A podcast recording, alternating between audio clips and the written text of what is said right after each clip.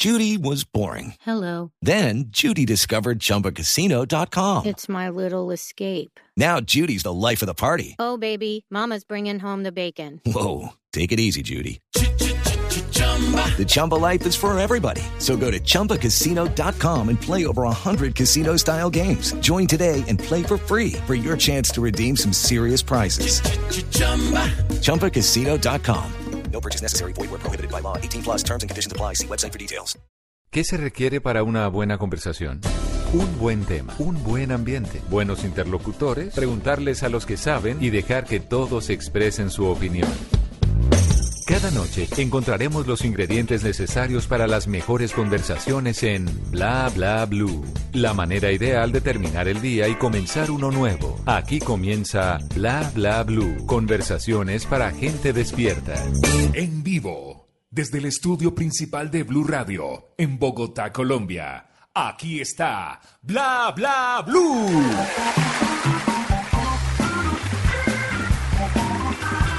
Hola, buenas noches. Uh. Sí, señores, sí, señores. ¿Les, gusta mi pinta? ¿Les gusta mi pinta o no? Sí, muy navideño, por aquí lo estoy viendo. Sí, ah, ¿qué tal el gorrito? Muy bien, casi, muy. ¿Esos son cachos o qué es? Mm, No, no, es gorrito Ah, es reno, Eh, reno. pregunta, Ah, ya. eh, ¿la barriga viene incluida con el disfraz? O Ah, bueno, sí, señor. Aquí arranca Bla Bla Blue. Conversaciones para gente despierta. Bienvenidos, bienvenidos a todos. Tenemos una invitada muy especial. Ya está Flavia detrás de bambalinas. ¿Ya está lista? Por favor, sí, está lista. Sí, la estamos maquillando, la estamos La maquillando. poniendo más bonita de lo que es. Bueno, está lista. Ya va. Porque en el primer segmento de nuestro programa, pues tenemos eh, una invitada que en esta, en esta oportunidad es Flavia, lo han escuchado ustedes en las promociones durante todo el día. Eh, en nuestra segunda parte, pues tenemos un tema central, ya les vamos a contar de qué se trata. Y en la tercera parte, pues eh, tendremos también otra, otra invitada, otro invitado muy, muy especial a Bla Bla Blue. Eh, no estoy solo en este momento, estoy con mis compañeros de mesa. Está la Tata Solarte, ¿qué hubo, Tatica? Desde Cali, un saludo muy especial para todos ustedes, los oyentes de Bla Bla Blue. Seguimos de Feria de Cali, esto va hasta el 30, contentísimos, felices y bueno, chévere para Bla hablar en esta mitad de semana, ya prácticamente jueves, pero en Navidad o en diciembre como que todos son fin de semana, ¿cierto? Como que uno se siente ya en de fin de semana todos los días. Bueno, don Simón Hernández, buenas noches. Buenas noches, señor Mauricio Quintero, Tata Solarte, para toda la gente que nos escucha en Bogotá, Medellín, Cali, Barranquilla, Neiva, Paipa, en Tunja, en Villavicencio, en Bucaramanga, a la gente nos, que nos escucha en blueradio.com. Y sí, yo también me siento como en festivo, está como sabroso todos estos días. Y sabroso va a estar el programa del día de hoy con la super invitada que tenemos. Bueno, y por este lado está don Esteban Cruz. ¿Qué hubo? ¿Qué ha habido? Buenas, señores. fue el que me rega el, bueno, me prestó el gorrito este navideño que tengo puesto. Bueno, un gorrito para celebrar, un gorrito que realmente no es tan navideño porque tiene ahí unas aplicaciones de Sí. FOMI. ¿De qué? De FOMI. De FOMI, es un gorrito country. Sí, muy bonito, muy bonito, por supuesto.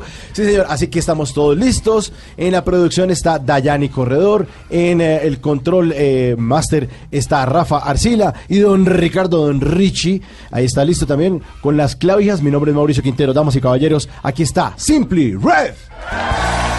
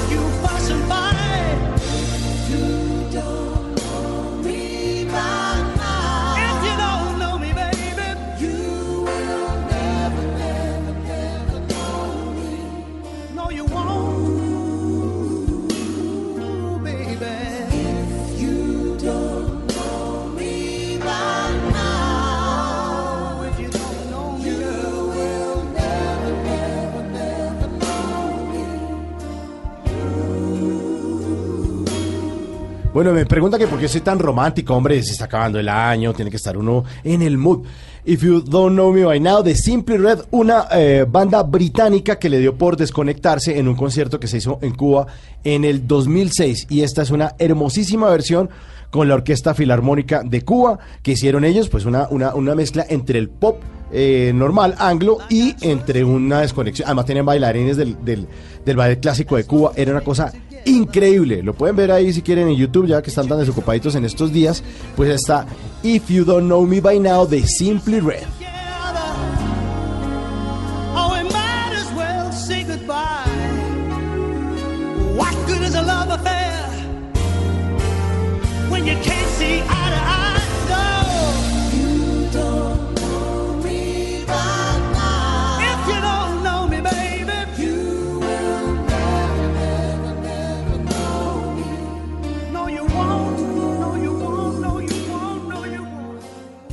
Bla bla blue. Conversaciones para gente despierta. Y esta es una noche especial en Bla Bla Blue porque tenemos mesa alterna en Cali con Tata que está disfrutando allá de la feria de Cali ya. Y tenemos desde Río de Janeiro, por favor, recibamos con un fuerte aplauso a Flavia Dos Santos. Olá, e já maquillada como me mandaram. Sí, Ustedes claro. dijeron que yo tenía que maquillarme, yo me maquillé. Estoy lista. Sí, sí, por Estoy de vestido de baño, pero maquillada. Con verano, ¿no? En Río de Janeiro. Exacto. 40 grados, Tata. Uno de los veranos más calientes de la historia actualmente. Están, como, están igual que, que Simón Hernández en un verano terrible. Pues ele está em um verano distinto del mío. Digamos que ele está num verano frio. E eu estou em um verano caliente. Uy, y ahí está el verano de Don Simón. Eh, Flavia, bienvenida, muchas gracias por seguir aquí al aire eh, con nosotros. Y nada, vamos a pasarla bueno, vamos a oír buena música. Y me imagino que le gustó la cancioncita que le puse de Simply Red. Eu amo Simply Red, sobretudo porque me hace acordar quando eu vivia em Inglaterra, que estava em seu ponto mais alto. Então, que tinha essa, tinha a outra, For Your Babies Only, ah, tinha uma outra que se me olvidou a hora. Era Stars. Uma... Stars. Sí, ese es el himno de Ai, Red. era maravilhoso. Eu não sei que fim levou ele, nunca mais o escutei. No, no, no, siguen haciendo giras de conciertos y eso. Lo que pasa es que ya está más destartalado. O sea, que esos artistas como que a veces se, se dan duro, pero bueno, él es juicioso, eh, pero, pero ahí están dando giras todavía de conciertos en, alrededor del mundo, Simply Red. Bueno, bueno, Sí. qué rico, qué rico. Gracias por la canción. Me hizo viajar por un segundo en el tiempo. Sí, viajemos en el tiempo. Viajemos en el tiempo. ¿Cómo empezó Flavia? Hace muchos años. Oh, no tanto, yo no soy tan vieja así. respete, respete. respéteme, respéteme, por favor. Sí, no vamos a ser puntuales de cuánta- cuántos años, pero, pero sí, seguramente muchos o poquitos o bien vividos mejor. Pero ¿qué quieres, de dónde quieres empezar? Pues empecemos por, por el ¿Dónde principio. Está, ¿Dónde está ahorita, de Sí. pronto, en Río? El Río de Janeiro fue donde yo nací, donde yo crecí, donde soy originalmente. Eh, salí de Río de Janeiro para Inglaterra, me fui a estudiar en Londres cuando tenía 18 años. Ahí me quedé en Londres tres años. Me devolví a Brasil porque me enamoré, me casei. Aí de Brasil, que vivi outra vez, esta vez em Brasília, vivi mais três anos ou quatro, me fui para Itália, para Roma, já fui graduada psicóloga, me fui para Itália, estudei eh, sexologia, me graduei sexóloga em Itália, vivi em Itália cinco anos e meio, depois me fui para Nova York, Vivi em Nova York como três anos e meio.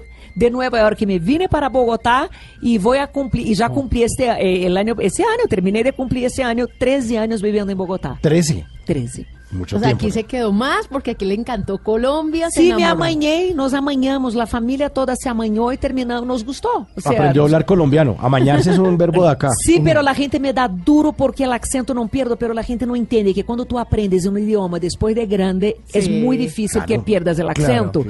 O sea, yo aprendí inglés al tiempo del colegio, entonces yo logro el inglés sin acento, pero el español no puedo. Además, yo nunca he estudiado español. Yo aprendo por papagadismo.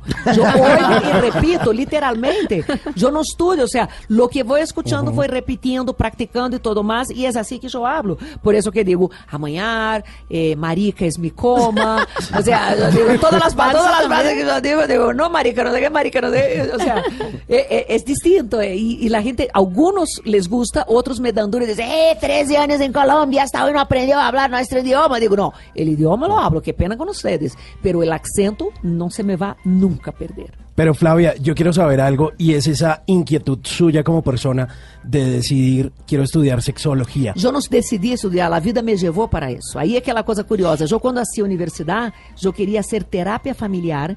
E quando me fui para a Itália, fui fijada em uma escola famosíssima de Maurício Andolfi, em Itália. Então, eu saí de Brasília e mandei todas as coisas para que me aceitaram na escola. E me aceitaram. Quando cheguei, fui na entrevista, ó surpresa, eram cinco anos de formação.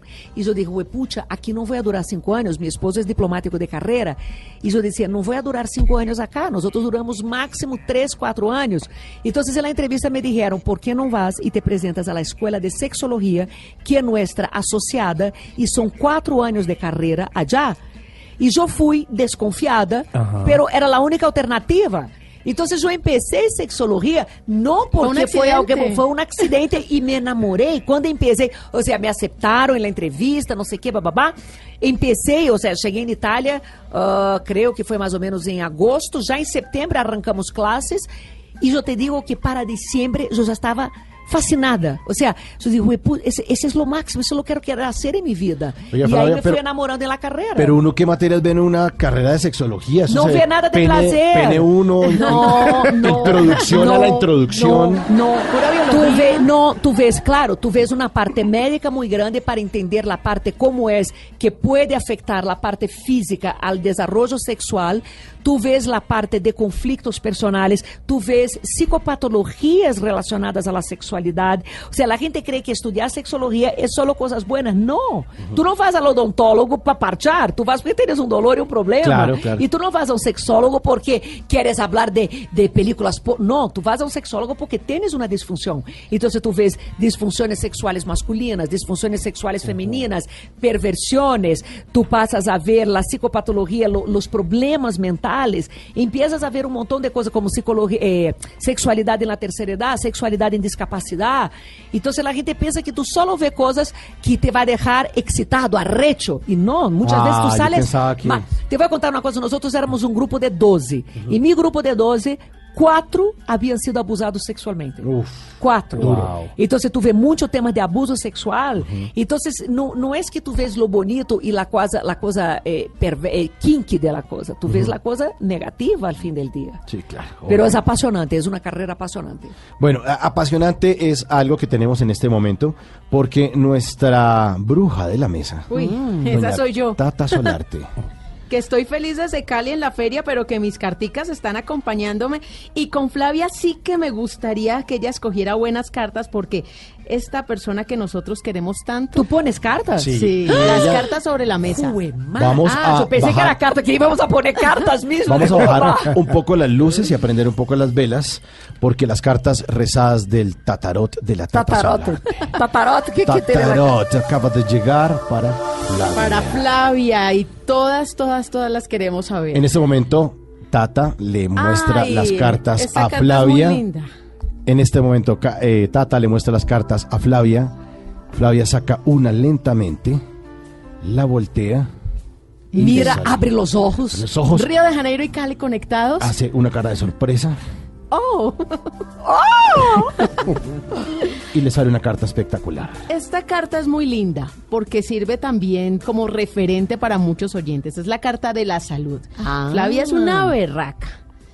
Tuvo dos episodios en su vida que la marcaron y le enseñaron ese nuevo renacer. Háblenos de eso que usted superó con berraquera y que le sirve a muchos oyentes que a esta hora Tata, tienen eu de pronto lo chamo que mismo. eu superei. Eu creio que quando tu tens uma enfermidade crônica, tu não superas de por vida. Eu lhe vou contar uma coisa muito... Meu papai é médico, não? E meu papai é filósofo também. Então, se um dia falando com ele del tema del câncer e todo, ele digo, não, não, essa coisa de câncer uno nunca se cura. Esse é pura parra. Vai passar o resto da vida com isso. Que, o sea, tu puedes vivir bem com isso, pero tu sabes que tienes las células en tu cuerpo. No significa que estás totalmente curado. Yo llevo cuatro años eh, en remisión de lo que es muy bueno, pero uno no puede llegar a decir, yo estoy curado de por vida. No, tú tienes que pasar el resto de la vida muy atento. Hasta porque enfermedades crónicas así, tú abres una puerta para otras también. Entonces yo tuve eh, cáncer de seno hace cuatro años, me dio muy duro. Eh, por fortuna no me tocó quimioterapia, me tocaron las cirugías, me tocó radioterapia, tratamento hormonal, todo eso, miedos, etcétera. Pero yo tenho muita consciência que não é algo que o próximo ano, quando haga controles e todo, diga estar cinco anos sem câncer, não significa que não vai a ter mais. E não, uno aprende, uno aprende que já que hay que ter mais cuidado e que tem que, tem que poner cuidado aí em todos os exames, etc. Como o lupus, eu também tenho lupus e é uma enfermidade que não tem cura, pero que vas manejando que vas tomando medicamento, vas tratando de controlar o estresse, vas tratando de manejar para que as enfermedades não tomem conta de ti. Pero, caramba, vamos a viver hasta los 90. Não somos máquinas, vamos a tener um montão de enfermedades, não sou solo yo. Bueno. Pero lo bonito es la actitud ante la vida, que hay personas que se derrumban. Y yo pienso que son los escenarios, no los episodios. Uno recibe las noticias, se derrumba, pero lo importante es tener esa actitud positiva y afrontar todo con esa tenacidad. que não necessariamente é fácil, é muito fácil decirlo, pero quando tu estás vivendo é difícil. E eu te digo uma coisa, o motor para mim era mais que todo, óbvio, vai ser um clichê, pero são os erros. Porque Ui, caramba, alguma sim. coisa eu tenho que ensinar para esses muchachos, não, eu não posso agora me derrumbar e passar o tempo todo victimizando e tudo mais, eu tenho que mostrar a esses muchachos que na vida há que lutar para qualquer coisa. Então, eu, eu trato muito de, de mostrar a eles, quando as situações se põem complicadas em minha vida, eh, que não, vamos, levanta e siga adelante. Sigue adelante, Sigue adelante, hablando de seguir adelante, vamos venciendo el espacio y el tiempo, uniendo a Cali con Río de Janeiro. Vamos a sacar otra de las cartas del Tatarot. Despacio. Las cábalas, ya casi llega el 31 de diciembre en Río de Janeiro. Acá en Colombia nosotros estamos muy acostumbrados al cuco amarillo, a las lentejas en las esquinas, a la copa de champán que bebe toda la familia. A la maleta. A la, a- sí, a dar la vuelta con la maleta el 31. Flavia, ¿alguna cábala para este fin de Bueno, año? em Brasil todo mundo tem uma tradição de vestir-se de branco. Nós outros não podemos nem negro, nem color café, porque não são colores que traem boa sorte para nós outros el 31. El negro representa duelo, representa muerte, e el café representa também coisas negativas. Então, se tu vês a gente toda em Brasil, ou de branco, branco com azul, branco com amarillo, branco com dourado, pero el blanco é o color predominante, não?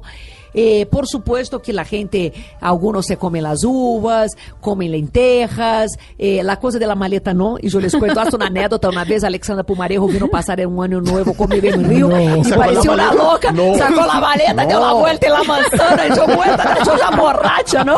Y ella allá con la maleta y la hija dando la vuelta en la manzana, ¿no? Y la gente debe de decir, esa vieja loca que. ¿no? Con esa maleta y todo más. Agárrenla, agárrenla. Pero hay gente que salta con el pie dire- derecho, hay gente que, o sea, hay gente que pone el famoso billetico de dólar en la billetera. Yo, mi cábala es besar en la boca. Yo ¿Así? creo que ¿Así? el 31, cuando vira el primero, es fundamental un, be- fundamental un beso en la boca de lengua. Yo no sé, yo tengo la sensación que eso atrae. Y otra cosa que se hace mucho en Brasil, nosotros somos muy, mm, digamos, ecuménicos. Eh, Brasil, usted sabe, es católico por tradición, pero eh, tiene otras religiones que están actuando y tenemos una herencia muy grande africana de la Umbanda, de los esclavos que eran traídos por los portugueses. Entonces, toda la gente tiene esa cosa de el 31 eh, o el primero tirar flores al mar para Iemanjá, que es una divindade que representa en la Umbanda la diosa del mar. Y tú tiras o, Qué o- eso. no solo flores, hay gente que va más allá, incluso lleva comida, joyas y todo. Como una ofrenda. Es, es una ofrenda que manjar el mar te lleva lo malo y promete con las olas traerte lo bueno Uy, para el año. cosa tan romántica Entonces y el tan 31, Sí. Yo no, tanto que hay una cosa, por ejemplo, Ajá. yo no voy a la playa el primero porque hay mucho vidrio en el mar, Ah, porque hay gente Ok. incluso que manda botellas de champán. Eh, yo el 31, durante el día, voy, mis hijos también, compramos las flores, hay unas flores, unas palmas grandes y de, varias, de varios colores, tú tiras al mar, agradece y dice, llévame eso que no fue bueno y todo más y tráeme mejor. Y tira del mar en ese Wow. momento, salta siete olas y la cosa te va a poner buena en el año. Uy. Por eso que yo tengo eso. O sea, mi, eh, mi papá tiene finca en la montaña en Río. Vamos a pasar en Nuevo. Digo, no, porque yo tengo que saltar siete olas. mi papá, además que es filósofo, ¿no? Y médico, le parece eso todo una maricada tremenda. y todos los tú no quieres pasar. No, yo tengo que saltar siete olas. Entonces yo salto las siete olas y todo más. Entonces es mi cábala, es esa. Y estoy de blanco y puedo tener otros colores más, pero blanco y negro jamás. Bueno, muy bien. Y venciendo este espacio y tiempo, el tatarot de Tata Solarte. El tatarot está la muy bueno. última carta que escoge Flavia desde Río de Janeiro. Ay, yo creo que esta es la más esperada. ¿Cuál es? Tanto ¿Cuál? para casadas como para solteras. ¿Cuál La es? carta de las recomendaciones. Uy. Flavia, empieza un año y tenemos que quitarnos la sal de todo lo malo del 2018. Uy, que 2018 no sé para usted, pero para mí fue complicado. Pero Sí, no, dígame. ese. Mercurio retrógrado puso retrógrado todo el año. ¿Qué es eso? ¿Qué pasó? Pero ahora no vamos a hablar del pasado, sino que lo, lo que va a pasar. Hablemos de las cosas bonitas, Flavia. ¿Qué nos recomienda en el campo del amor y de la sexualidad? Yo recomiendo quitar las telarañas de mente. Yo creo que uno solo puede disfrutar del sexo cuando es libre de mente. Cuando- libre y de mente. O sea, cuando uno ya no está preocupado con lo que van a cómo me veo, cómo actúo. No, voy a ser fiel a mis deseos. Voy a ser fiel a lo que lo siento. O sea, quitar esas telarañas, esas mañas que nosotros nos dejamos meter, esos mitos, esos condicionamientos que solo generan problemas y dudas. Miren, em sexualidade, 95% da queja não é por um problema real, é falta de educação sexual. É a pessoa que nunca se deu ao trabalho de questionar-se ou dudar de seus próprios mitos, de fazer ciência, empirismo, e ver, será que isso é verdade que me dijeron? Será que não? Que hace se eu me lanço e experimento de uma outra maneira? Então, eu creio que sempre o ano que empieza é para que uno deje atrás essas bobadas e que empiece pensando, vou a ser livre, vou a disfrutar livremente de mi desejo, de mi placer e de esses momentos que eu quero viver. ¿Y mejor dormir con panties o sin panties? Sin panties sempre. Muy bueno. Siempre. En Bla Bla Blue, una brasilera, Flavia Dos Santos.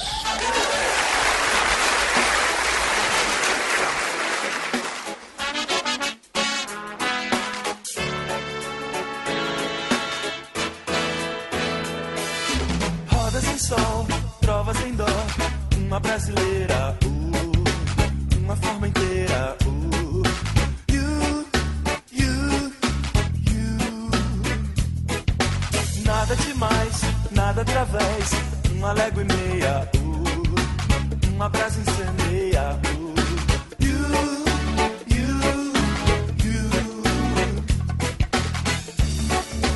Deixa o sal no mar, deixa tocar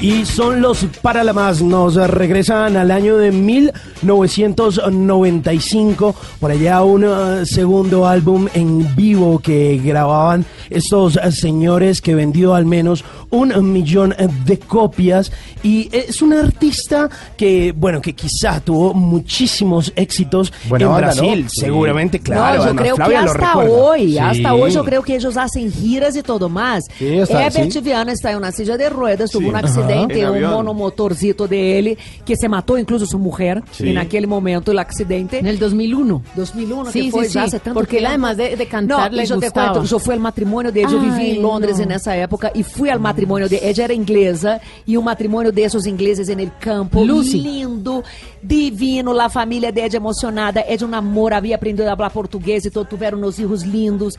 Y cuando ella se mató fue una cosa sorprendente. Y él quedó en silla de ruedas, cambió mucho de personalidad.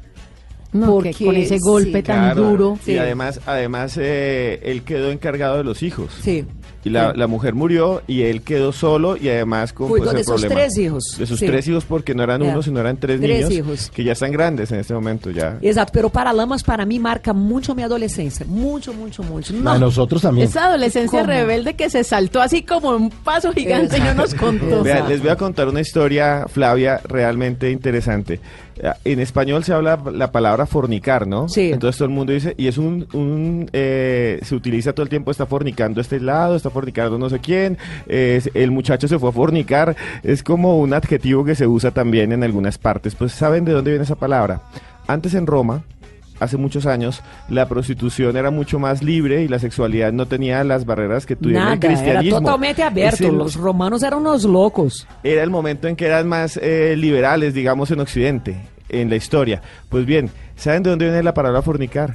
La palabra fornicar viene porque habían unos arcos grandísimos, o todavía los hay, que eran los que usaban los romanos. Las construcciones romanas eran en arco y tenía una piedra en la mitad que se llama la clave, o también en la piedra central, y ahí abajo atendían las prostitutas frente a todo el mundo. Y eso se llamaba el fornice. Entonces la gente dice, voy a fornicar. Y al- se para ir al fornice. Sin problema. El marido... Los, los romanos estaban tan pasados en todos los sentidos, con los vomitorios, con los abortos, con el sexo, etc., que la Iglesia Católica tuvo su momento ideal para instaurar todas las reglas y controlar una Roma desenfrenada. Y fue ahí el momento que nos jodimos en la historia con la- las reglas de la Iglesia respecto a la sexualidad. San Pablo y San Agustín aprovecharon una Roma totalmente desbordada meteram todos esses condicionamentos, le controlaram todo, pero obviamente se les foi la mano como se les va normalmente em qualquer forma de controle de sociedades. Y Flavia está hablando de algo muy interesante que eran los vomitorios. Exacto. En las grandes orgías y en las grandes eh, comilonas que hacían los romanos, para seguir comiendo, ¿sabe qué hacía el señor Quintero? ¿Qué hacían? Se iban a un cuarto que se llamaba el vomitorio solo para vomitar. Y estaba construido solo para vomitar y volver a comer. A, comer a seguir comendo, sí. Los primeros bulímicos de la historia.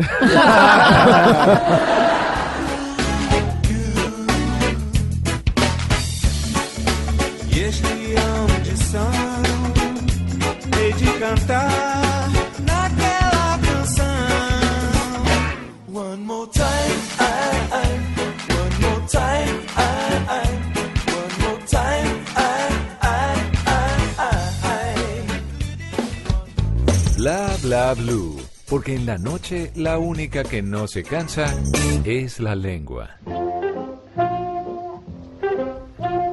Antes de que se acabe el día, vale la pena recordar que un día como hoy se fue de este mundo Carrie Fisher, un 27 de diciembre del 2016. Y quizá por el nombre pues no le suene. Y quizá de pronto se acuerde de Star Wars o de la Guerra de las Galaxias. ¿Le suena a la princesa Leia? Ella, claro, la, la del moñito, los moñitos al lado y lado. Parece que tuviera audífonos gigantes. Así es. Pues mire, era la consentida del cantante Eddie Fisher y la actriz Debbie Reynolds. Tenía un hermano menor, el actor Todd Fisher. Sus abuelos paternos fueron inmigrantes judíos procedentes de Rusia. Las maravillas de la migración, las mezclas que se generan culturalmente, hicieron florecer en Carrie Fisher el talento actoral. La Guerra de las Galaxias, Una Nueva Esperanza en 1977, El Imperio Contraataca en 1980, El Retorno del Jedi en 1983 y 32 años más tarde, El Despertar de la Fuerza en el 2015 y Los Últimos Jedi en el 2017. Carrie Fisher habló públicamente de los problemas que había tenido con las drogas, su batalla con el trastorno bipolar, la adicción a los antidepresivos en varias ocasiones y en varios medios de comunicación. En septiembre del 2009 publicó una biografía llamado Deseo de beber, donde habló de sus experiencias de forma jocosa, riéndose de su tendencia al alcoholismo y a esos fracasos sentimentales. En el 2016, precisamente el 23 eh, de diciembre, pues había tenido una serie de complicaciones mientras tenía un vuelo de Londres a Los Ángeles. La amada princesa Leia se encontraba realizando una gira de promoción de su libro, La princesa diarista. Finalmente, el 27 de diciembre del 2016, falleció en el Centro Médico de Los Ángeles, en California. Una vida llena de éxitos, pero también de excesos, de reconocimiento, pero al final vacía, solitaria, sin muchas amistades. Por eso pregúntese la próxima vez por ese amigo del que no sabe hace rato, por esa persona que pasó por su vida y se alejó de repente. Mire si las cosas andan bien con su familia y amigos y no los deje apagar lentamente en un mar de soledad y si no, también de vicios. A Carrie y a ustedes, como dirían en Star Wars, que la fuerza los acompañe.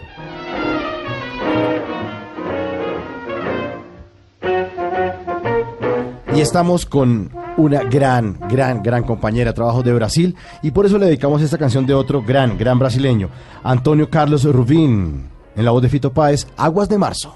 Uy, qué linda canción. É pau, é pedra, é o fim do caminho. É um resto de toco, é um pouco. É um caco de vidro, é a vida, é o sol. É a noite, a morte, é um laço, é um sol. É peroba do campo, é o nó da madeira.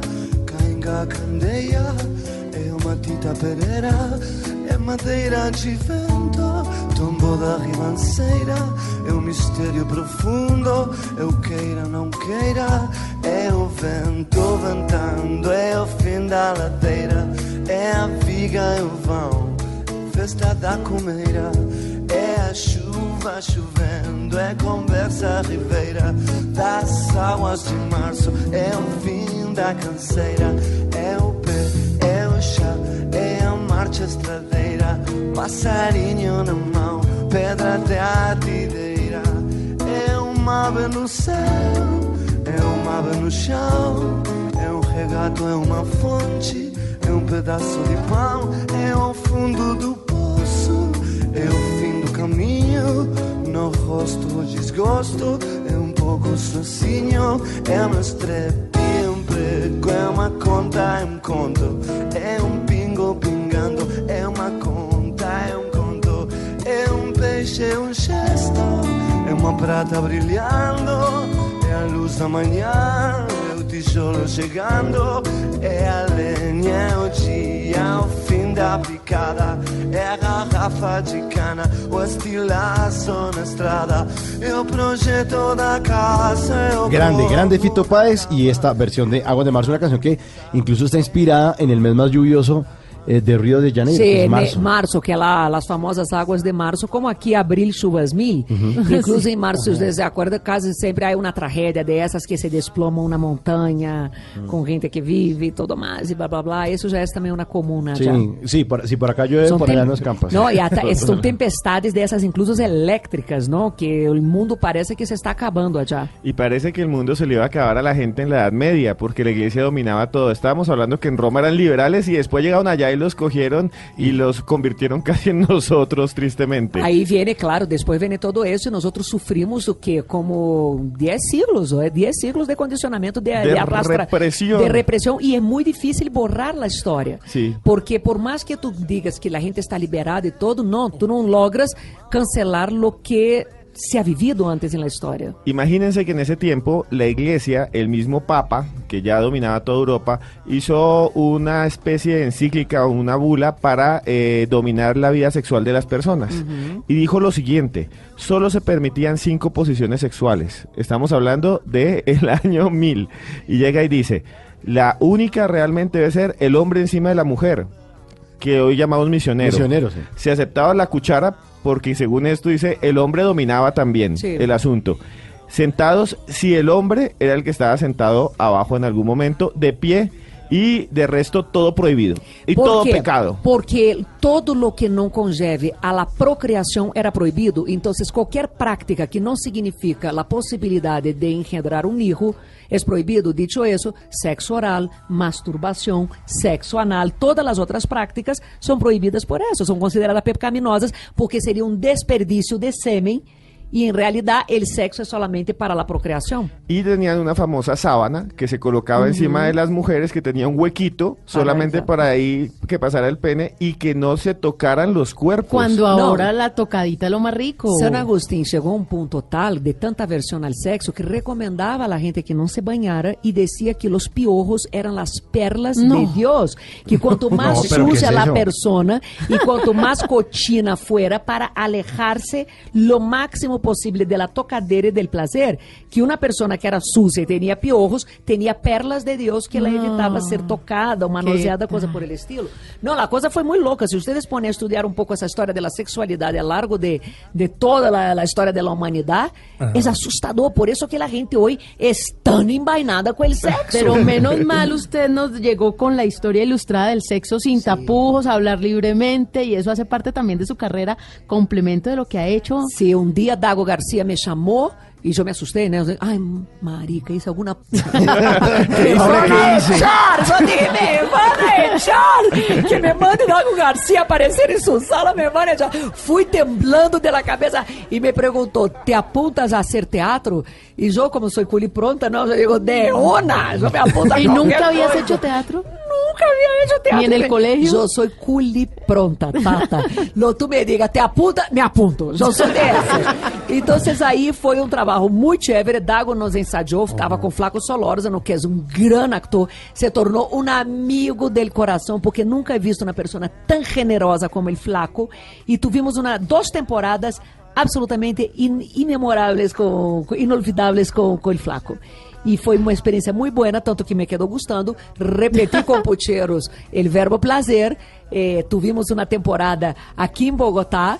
E já estamos aí com a outra para o próximo ano. E vamos a ver aí que mais aí se apunta uno. Flavia, pero usted antes de estar en las tablas también yo una vez la vi en día a día.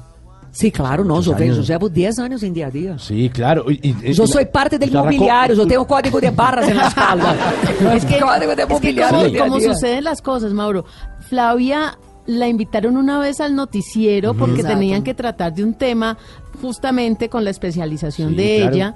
Y enamoró tanto porque el director del noticiero en una entrevista dijo, ella vino para una entrevista de un minuto y nos habló tan rico que pasaron 15 y no nos dimos cuenta. Exacto. Y desde ahí se fue quedando. Y Exato. hoy ya hace parte de los activos. fui para fui para dia a dia, em dia a Sim. dia já levo 10 anos. Exactamente. E depois Blue, nasci com Blue, não? Aunque o Dr. Gadiego diga que não, eu digo que eu ajudei a levantar esta empresa. Ou seja, ele crê que não, mas eu sou parte também, mamã, eu pari esta empresa Acionista. também. Pus essa empresa a funcionar também. E já levamos em Blue seis anos também, e aí vamos. Muy bien, muy bien. Bueno, y, y entonces que eh, eh, después, entonces, ahora sí pasó lo de día a día, después lo de las tablas, eh, y cómo mezcla su vida profesional de, de, de- de sexóloga con esa vida de los medios de comunicación. Mira la buscan mucho, todo el mundo Te conto uma la aborda en la Mauro. calle, Eu le não, dicen- eu não, não, isso, isso é muito chévere, eu adoro, porque de verdade eu sinto amor. Ou seja, eu adoro. Eu quando hago conferências, uma das coisas que mais me, me excita é hacer, hacer conferências e depois conversar com a gente, Sí, contestar perguntas, abraço e tudo mais. Pero eu digo, durante muito tempo, eu tinha cosita com ver pacientes privadamente e evitei de ver porque eu creía que havia um conflito de imagem e tudo mais. Pero a demanda era tanta que eu resolvi arriesgar e desde este ano de 2018 eu volvi a ver pacientes. E estou atendendo duas vezes a semana em uma prática privada e vejo pacientes e tudo mais. Então, volvi a, a minha origem também um pouco porque já me hacía falta. Claro. Pero eu levava, eu tinha essa crise, eu dizia, não puedo, ou seja, tu haces pop psychology, quando tu haces já isso, já pierdes a credibilidade para ver paciente, pero não, eu digo, vou, a, vou arriesgar e vou tentar, e estou nessas outra vez. Bueno, estamos con Flavia Dos Santos aquí en Bla Bla Blue y yo tengo una expresión que yo quiero que usted me diga qué significa la del nombre de esta canción. Ripa na chulipa. ripa na chulipa. Ripa na chulipa, al fin del día no significa nada. Son, son eh, expresiones de calle que uno trata de, de decir. ¿Qué significa vaina, por ejemplo? Vaina, pues como Una cosa. Es una vaina. Es un- como una cosa, como dice Exato, Tata, é uma cosa. vaina, por isso, uma vaina pode ser qualquer Ajá. coisa. Ripa na chulipa também, ou seja, ripa na chulipa aí para isso. Sí. Sim, são essas coisas que tu utiliza para, para hablar e significar qualquer Como los coisa. costeños que dicen ajá. Exato. Porque ajá. Exato, porque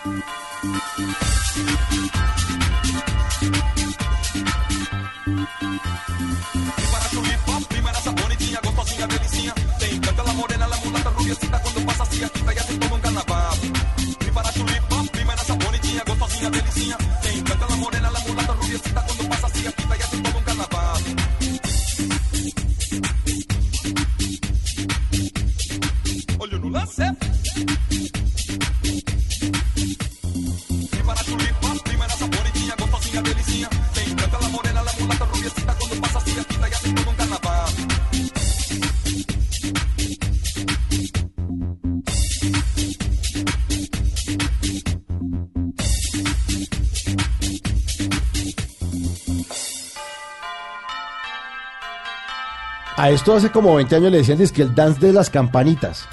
Sí. Sí. Y es de un señor que se llama Derek López, un DJ eh, que es de Sao Paulo y debe por hacer esta canción que dicen que el significado de Ripa na Chulipa es como hazlo rápido. Sí. Pero, pero sí, Pode ser qualquer coisa.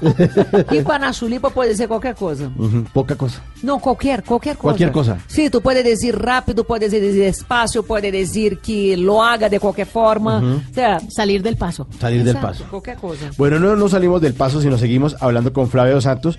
Eh, Flavia, ¿el año entrante qué? Sabe que eu não sei, eu não sou de grandes planos, eu me deixo levar um pouco por Sim? evento. Sim, porque eu cheguei à conclusão que todo o que uno planeia muito na vida termina no passado. Toda minha vida foi por acaso. Então, vocês não sei, lo que, lo que se apresenta, lo que se apresenta, eu já estou lista. Eu sei que tenho alguns contratos já firmados, como a obra de teatro para apresentar a segunda temporada, tenho algumas conferências já quadradas e já, e aí as coisas vão passando. Bueno, pero- E quero escrever outro livro, quero ver se escrevo Ah, quinto. eso es lo que sí. que nos Sí, pero lo que pasa es que entre querer y empezar, sentar el rabo y empezar, es, o sea, yo estoy desde de la mitad de este año diciendo, es hora de escribir un quinto libro, es hora- y ya tengo el tema, pero necesito sentarme y decir, ahora es el momento. Y ahí Tiene- empiezo a trabajar en eso. Ya tiene la iniciativa, le falta la acabativa. Tengo la idea, tengo la iniciativa, pero me toca eh, la disciplina ahora para hacerlo. Y vienen más productos el próximo año. Vienen, vienen. Porque yo no sé si ustedes los han visto, pero entre mis amigas es muy comentado el aceite de placer. Exato, Gotas de Prazer. Esse ano de 2018 lancei minha linha de produtos, levava três anos trabalhando, já estava enlouquecida que não lançava. Em, ma em março lançamos e me está dando muito bem, devo dizer que Mercúrio retrógrado nisso me funcionou bem. E vamos para o próximo ano, queremos para mais ou menos hum, junho, me prometeram que já estaria todo listo, eu já hice a aprovação antes de, de sair de Bogotá, del, de los próximos, são duas variações de produtos e vamos ver se em junho já salimos aí com mais duas variações. Estos son súper recomendados. Éxtasis de chocolate, es un para hacer un masaje Uy, de chocolate. Y dan ganas de comérselo. Es un aceite besable. Y el lubricante íntimo también ha tenido buena salud por buena Mucha. salida porque es un estoy lubricante preguntando. a base de agua, o sea, não provoca alergia, não daña los condones y la gente gusta porque no huele, porque no tiene, no es de una consistencia pecachosa.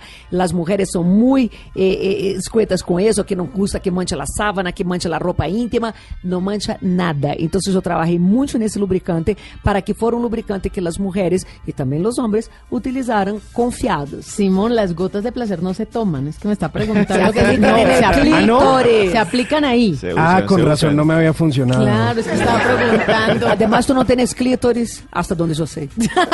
Eh, Solo que usted no sabe.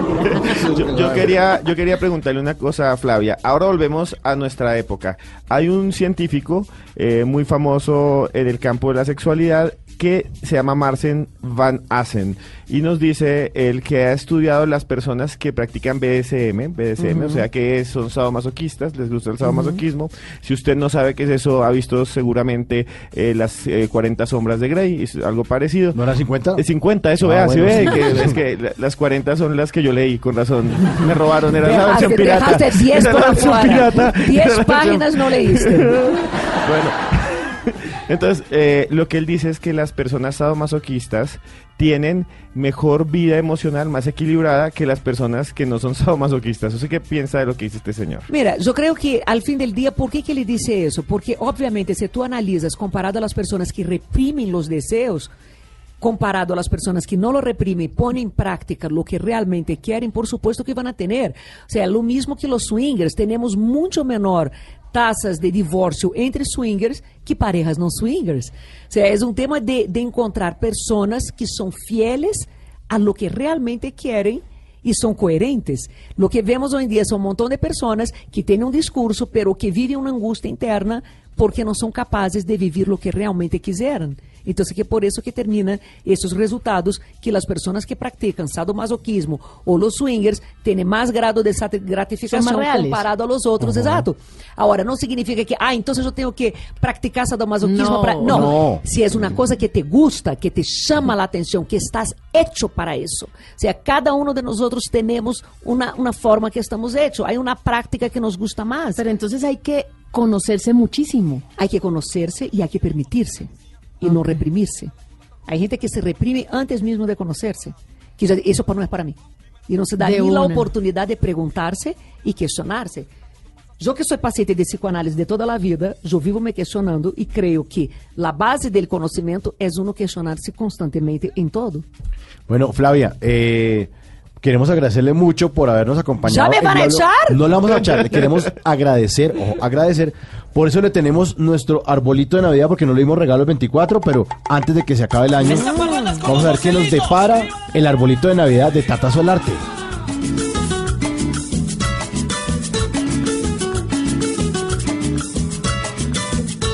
Arbolito de Navidad que siempre florece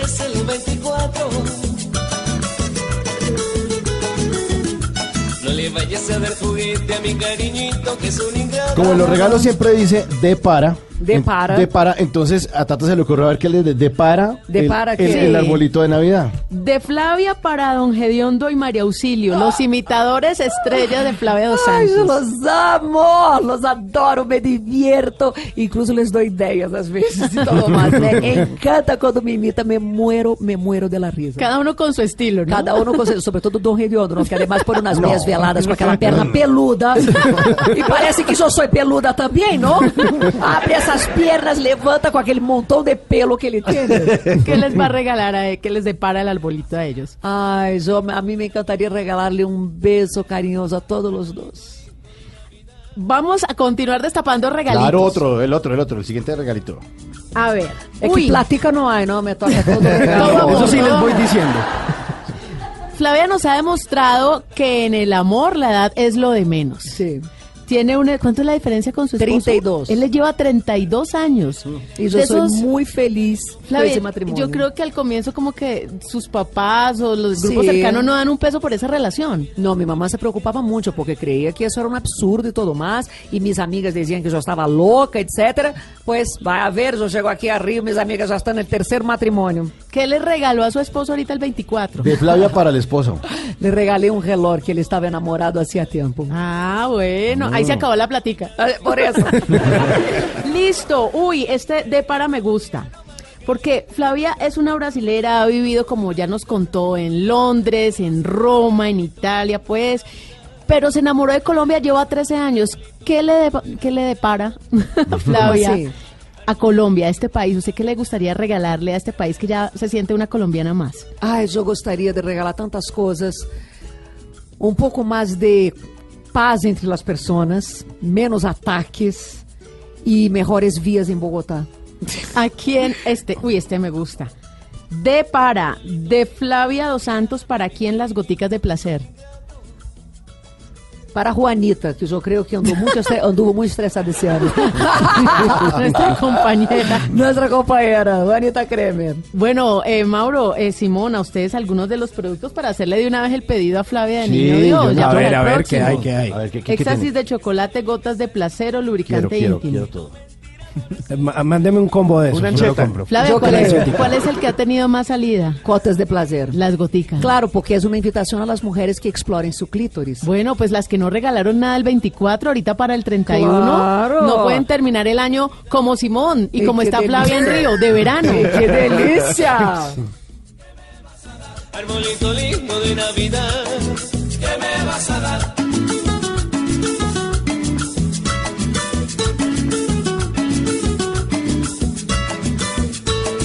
Gozar esta Navidad también hay que gozar el año nuevo. Bla bla blue. Conversaciones para gente despierta.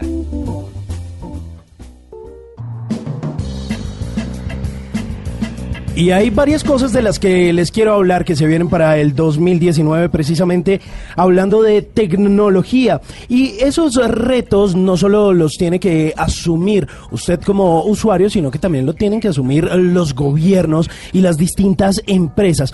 Y vamos a hablar precisamente de esas ciudades inteligentes, porque según datos de las Naciones Unidas, para el 2050 el 90% de la población mundial va a vivir en megas eh, ciudades.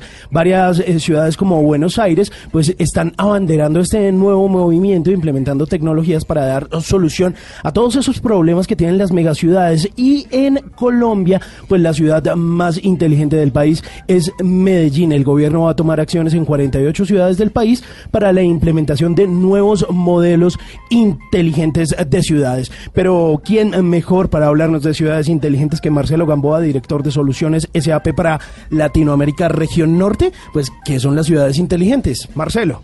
La megatendencia es que mucha gente migrando a las ciudades y cada vez las ciudades se están convirtiendo en megaciudades. Hay datos, digamos, de las Naciones Unidas y se piensa que más o menos para 2050 el 90% de la población vivirá en estas megaciudades. Por esto es que la tecnología se convierte en una columna vertebral para el desarrollo de las sociedades en estas megaciudades. Mejorar la calidad de vida de las personas, mejor conectados, mejor transporte, ser, digamos, ecoeficientes. Eso realmente es una ciudad inteligente, que realmente la tecnología puede ayudar para que la ciudad esté conectada Bueno, pues eh, las ciudades tienen que estar conectadas, pero además de eso tienen que asumir distintos retos. ¿Cuáles son los principales retos que se tienen para el 2019, Marcelo?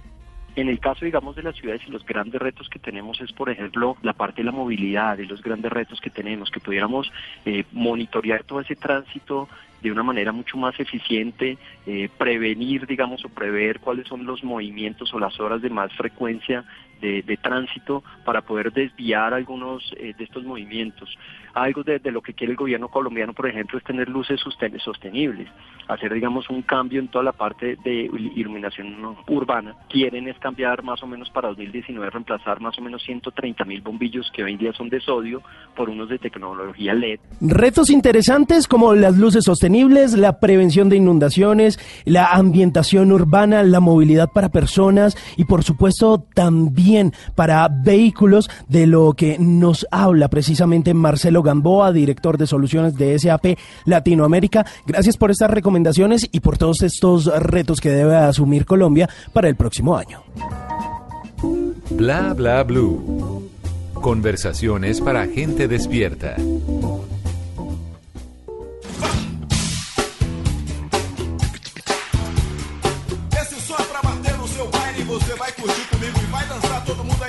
Porque nesse barato, nesse esperto, nesse swing, vamos ver,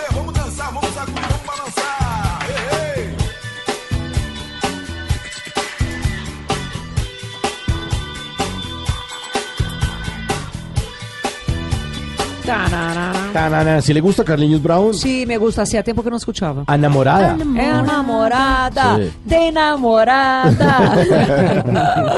Bueno, muchas gracias. Ahora sí, Flavia, por estar acá con nosotros. Qué delicia, qué pena que no están aquí conmigo en Río de Janeiro. Ya vamos. Pero mi flor, Espérenos. mi flor este año también va para agradecimiento a Blue Radio y también a todos ustedes. Entonces que próximo año solo cosas buenas para todos nosotros. Bueno, muchísimas gracias Un por habernos beso. Sí. Gracias a ustedes. Un beso enorme, los quiero, los adoro. Flavia Dos Santos. ¡Oh! Gracias.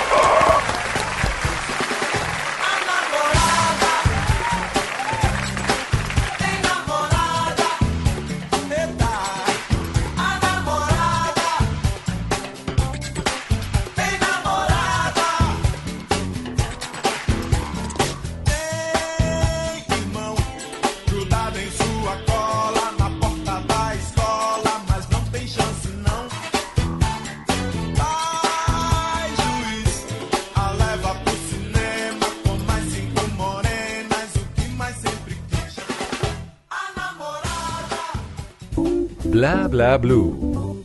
Conversaciones para gente despierta. ¿Qué se requiere para una buena conversación?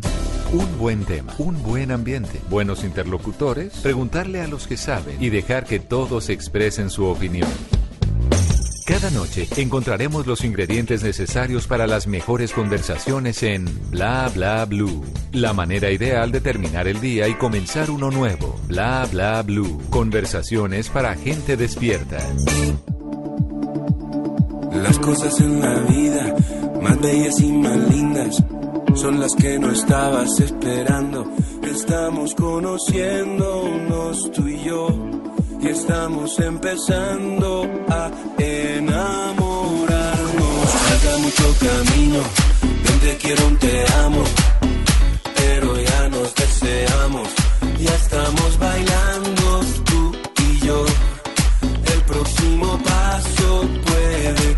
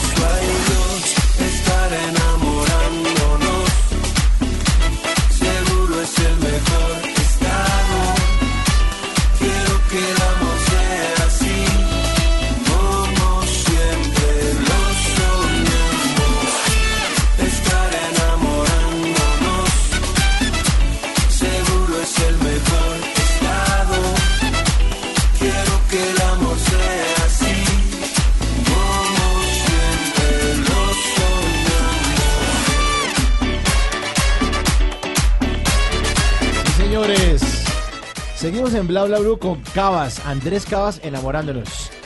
Enamorándonos de, de la audiencia cada día más, porque lo estamos acompañando hasta la una de la mañana. Y en esta segunda hora vamos a, eh, a dedicarle el tema a los inocentes, que es mañana, para que usted no vaya a caer en, en las inocentadas, que usted lo llaman a mamarle gallo, o para saber eh, cuál es el origen de los inocentes. Pero por ahora, musiquita buena de Cabas. Musiquita buena de Cabas, además esta canción que se llama Enamorándonos, así como se llamó precisamente un eh, producto televisivo del canal Caracol eh, de este año que estuvo por ahí en, en las tardes del canal Caracol, ¿no? Sí, que presentaba Carolina Cuervo. Carolina Y Susi Cuervo Mora. y Susi Y Mora, Susi Mora, sí. que se trataba como de varias personas que estaban de pronto como intentando buscar el amor, pero a muchos les salieron con inocentada. como que realmente como que no hubo como mucho amor o mucha oportunidad de- de conquistarse y eso precisamente a veces pasa cuando las citas son a ciegas cuando Mm. usted de pronto conoce a alguien en redes sociales o lo conoce a través eh, qué sé yo de Tinder y como que propone una foto y usted cuando se va a encontrar con esa persona dicen mis amigos que les ha pasado Ajá. que Expectativa, eh, realidad. expectativa Foto en realidad Instagram, en persona. Total, o sea, le, le hacen la inocentada. Entonces usted queda ahí como un poquito encartado.com. Pero bueno, esta canción eh, de Cabas, de este músico barranquillero que se dedicó a la música y tiene esta vocación eh, de cantar y fue uno de esos precursores también de ese movimiento tan fuerte del tropipop. Sí, claro. A inicio eh, precisamente. Además, inspirado por su 2000, papá, el maestro Cabas. precisamente. Es que es uno oyendo al papá tocando desde niño, ya uno ya se vuelve un maestro. Lleva, lleva la música en las venas, Sí, ¿no? claro. Y además, bueno, un personaje bien polémico por su matrimonio eh, junto a Joana eh, Bamon. Y le doy el nombre completo del señor Cabas. ¿Cómo, cómo, cómo? Andrés Mauricio Cabas Rosales. A mucho honor. Sí, sí, tiene puro nombre de compañero de uno del curso. Andrés Mauricio, venga para acá. Cava Rosales, Andrés Mauricio, presente, ahí está. Me hace el favor. Bueno, ahí está precisamente enamorándonos del 2015. Y yo, el próximo paso puede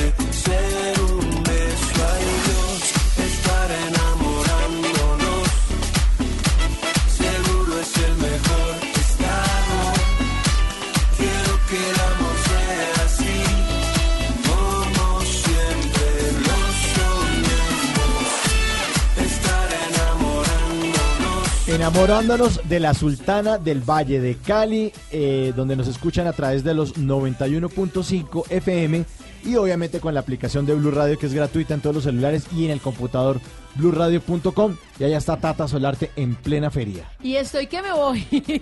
que se acaba rápido, bla, bla, bla. No, mentira. ¿cómo así? ¿Cómo es que que, se acabe? hoy es un evento, yo creo que es el evento musical central de la Feria de Cali, es el superconcierto. Entonces, eh, empie- empiezan a abrirse las puertas desde las 4 y 30 de la tarde y a esto de las 8 de la noche pues ya empezaron a aparecer los teloneros, pero el plato fuerte está que se sirve Marc Anthony, Ana Gabriel, Víctor Manuel, Willy García, Vallenatico con Daniel Calderón Uy. y Urbano con Sebastián Yatra. ¿Sabe las boletas desde qué valor? ¿Desde qué vale? Desde 105 mil pesos hasta 14 millones de pesos. No. Esa es la sala alfombra roja. No, no, pero. ¿Y No, no, no, no. ¿Quién va a pagar ese Ay, billete? los pagan. Sí, sí, pero, pero, pero para, no sé, para 50 personas. El palco es desde 5 hasta 11 millones de pesos. Pero para cuántas personas? 10 personas. 10 Son palcos personas. para 10 personas. Y la sala alfombra roja también. No, está muy cara esa vaina. Sí, sino que ahí le cae todo el sudor de Marc Anthony. Está ahí, eh, al ladito de la tarima. Incluye obviamente chupe, me E imagino. incluye, sí, una, Sí, una botellita. Sí, Y unos pasantes. Pero pues es que muy caro. Sí, muy caro. Hubo una Bueno. preventa, una preventa como hasta más o menos 12 de diciembre, creo, 13 de diciembre, para que la gente la consiguiera como con un 30%. Pero eso es ya, mejor dicho, este sí. es el evento de la feria a nivel musical. Hoy ya todo el mundo está a las afueras del claro. Estadio Olímpico Pascual Guerrero. Compre Yo ya pase, estoy que me voy sobre, para compre allá. pase, Las puertas ya se abrieron del estadio y la gente feliz con este gran evento. Además que Ana Gabriel. Uy, sí. Ana Gabriel le pone como ese toque nostálgico de duda. Y de también de parche de amigas, ¿no? Por ejemplo, ten- tengo como siete amigas que se van a ir solitas porque justo en este 2018 se quedaron sin novio y sin esposo. Están de plan de amigas y van a disfrutar el superconcierto. Bueno. Bien Ustedes po- como no quisieron venir. No, pero usted como no nos quiso invitar, usted ella está quedando en la casa de sus familiares en Cali Ajá. y a nosotros que nos tocaba al lado del- de la No. casita del perro. No. Sí, no, no, no. Todavía están a tiempo de venir. Recuerden que se acaba el 30 la feria de Cali. Bueno, ahí Bueno, nos ahí antojaremos. miramos a ver. Eh, viva Cali, Chipichape y Jumbo.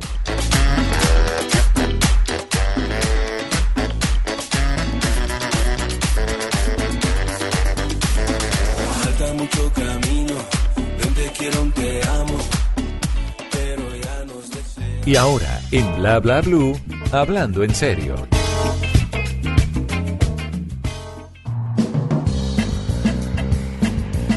Hablando en serio, porque mañana es un día de bromas. Don Esteban Cruz, eh, ¿cómo le va? Muy bien, muy bien, muchas gracias. Eh, soy Esteban Cruz y soy Cruz Escribiente porque mucha gente me está preguntando que Sí. dónde estoy, pues estoy aquí en Blue Radio. Entonces todos dicen, ¿qué se hizo Cruz Escribiente? Pues Aquí aquí, está, estoy en Blue ¿cómo Radio. así?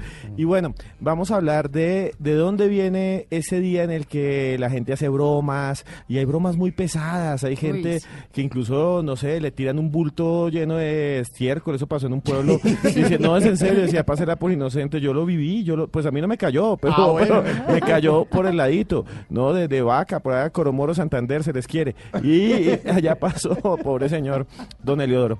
Pero, pero, se dan esos, eh, esas bromas por algo que pasó en la historia. Y hoy vamos a contarles cuál es el origen de lo que va a suceder en pocas horas en todo Hispanoamérica. Ese Día de los Santos Inocentes. También les vamos a contar casos de inocentadas mundiales.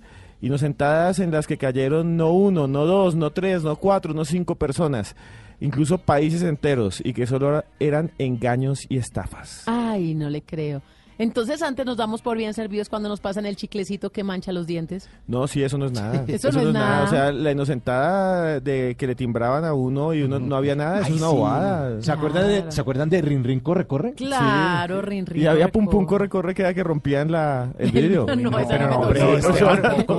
no, me tocó a mí. Yo llegué hasta rin rin corre corre y hasta el chicle. Esteban, ¿usted en qué barrio creció? La... Yo crecí en un barrio que se llama La Castellana en Bogotá, ¿Ah, en sí? la calle 100, eh, ahí con autopista. ¿Usted también? Yo también. Ah, bueno, Ay, entonces de pronto nos rompimos los vidrios mutuamente, porque allá era brutal, sí. Y sobre todo había un coronel del ejército y todos le dan esa, esa casa. Nunca lo voy a olvidar. Se Para llamaba sacar- Martín, se llamaba Martín, ya para, está muerto. para sacar la piedra, uno iba donde el coronel. Sí. Oiga, entonces eh, el rindico recorre, pero yo me acuerdo que el rindico recorre, muchas veces uno lo hacía, hubo una época de racionamiento de electricidad, entonces uno lo que hacía era pegarle un chicle o pegarle una cinta Para que cuando volviera Sí. la luz. ¡Y, timbrado! Y lo peor es que a veces no había nadie en esa casa y terminaban quemando el timbre. Claro.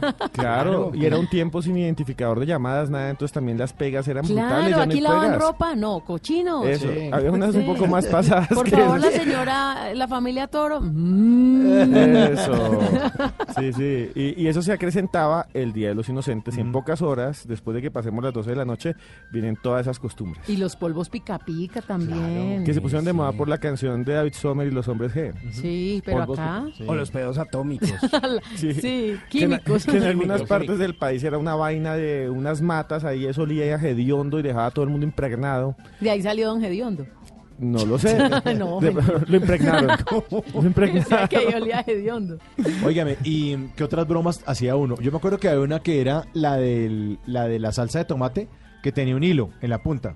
Entonces, cuando uno oprimía la salsa de tomate, salía era un hilo. O sea, la sal- el potecito de la salsa de Ah, tomate de perro caliente. Ajá. ¿no? Que- Ah, El que uno utiliza para echarle la salsa de tomate al perro caliente, que es de, Sí, una sí, cosa sí, de sí. plástico, que tiene una tapita blanca, formadita de cono, y que en la partecita de la punta quedaba como un untadito de salsa de tomate. Entonces, no había nada, obviamente, de salsa de tomate, sino era un hilo rojo del mismo color de la salsa de tomate. Ay. Cuando usted oprimía la vaina de salsa de tomate, salía el hilo y usted pensaba que se le venía un chorro para la camisa. Ay. Eso era una- un clásico de las bromas ochenteras. En los 80 también había otro que cuando alguien estaba tomando gaseosa, antes había unos cubitos de azúcar, ya no. Ahora el azúcar se lo dan a uno es en un sobrecito de papel, pero antes eran unos cubos de azúcar insalubres porque los tocaba todo el mundo y entonces le pasaban y cogía a alguien que estaba tomando gaseosa y le decía a uno, échele un cubito ahí a la botella y verá cómo queda rico. Y eso es una reacción química que sale y todo el mundo queda todo sucio. Y- Sí. No, y el, de, y el de las cebollas caramelizadas. ¿Han visto las manzanas No. caramelizadas? Sí, Sí. la manzana sí. Entonces las volvían como, la- no eran manzanas, sino cebollas. y se veían como uy. manzanitas. Oiga, pero allá en Cali, en Cali son como No, agrestes, ¿no? eso fue acá y en la Y eso es oficina. Y en la Eso es como oficina. un genio del mal detrás de eso. Porque, Quien la porque- ve con esa carita tierna. Sí, De yo no fui, me dicen que tengo carita de yo no fui. Mm. Bueno, vamos a estar hablando de bromas, el origen de todo esta del Día de los Inocentes. Y además las estamos diciendo no para darles ideas, ni más faltaba. Es para que usted, amigo oyente, no vaya a caer. Ojo con el potecito de la salsa. Ojo si le regalan manzana caramelizada. O si ve unas boticas eh, puestas en el baño y no salen nunca. También se pone un gin y las boticas y la gente cree que alguien está malito del estómago y no Ay, sale eso nunca. Eso yo no lo recuerdo. Sí, esa edad. Y golpeen el baño. Claro, llaman Eso hasta no ambulancia porque alguien malito. Dios mío. Bueno, oiga, eh, Tata, le tengo una canción de Feria de Cali. A ver, ¿cuál, cuál, cuál, cuál? Usted me nombró hace un ratico que iba a estar con un artista ya en Tarima. Sí, ¿cuál, cuál de todos? Pues- Marc Anthony, Víctor Manuel, Ana Pues, Gabriel. A nosotros los que nos toca quedarnos en otro lugar diferente a Cali, pues aquí lo tenemos en versión bla bla bla.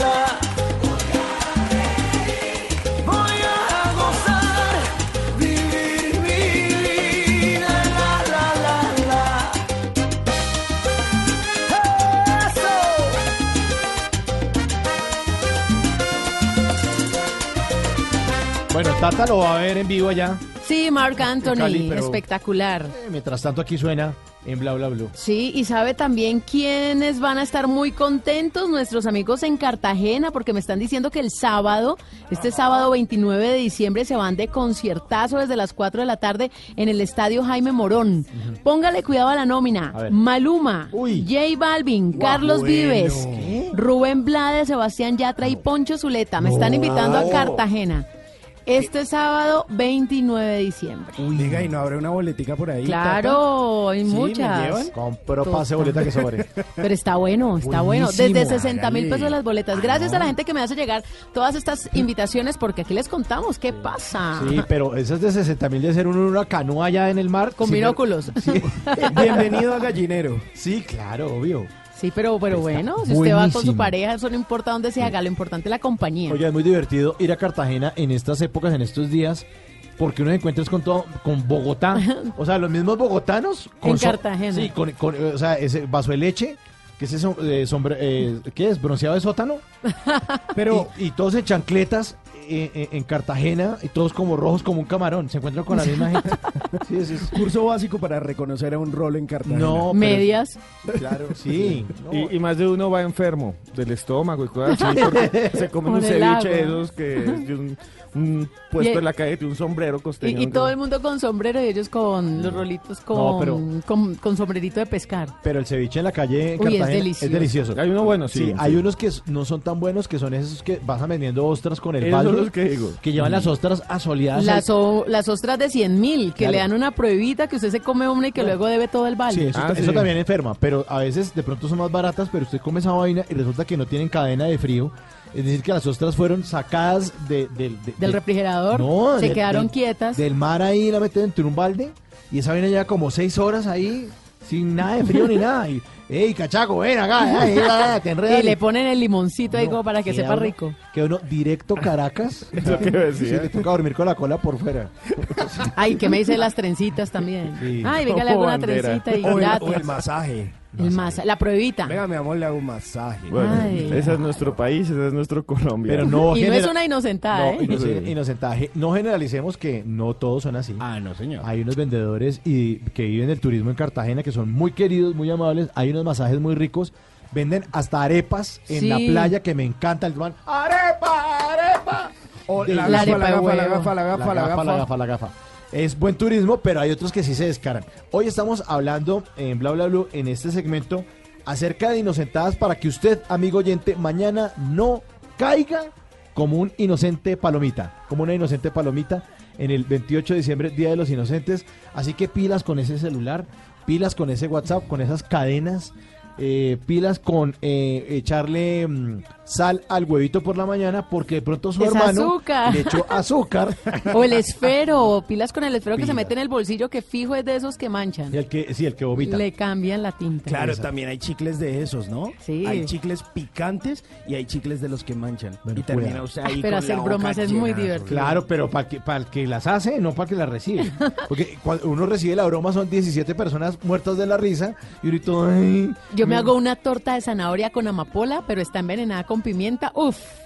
¿En serio, Tata? Sí, a mí me gusta todo eso. Yo nunca la crecí. cebolla, la verdad, yo no crecí. Yo no crecí. A mí me encantan todas esas bromas O sea- y esconder las cosas, esconder los zapatos a estas personas, a estos compañeros que están aquí en la cabina y se quitan un zapato, no han visto y se quedan en medio haciendo turno. Sí. Me encanta esconderles un zapato y Buen dato, buen dato eso. meter ¿no? el directorio en esos sitios que todavía hay directorios, dejan el morral ahí, no, abrirles el morral, meterles el directorio que no pesa nada.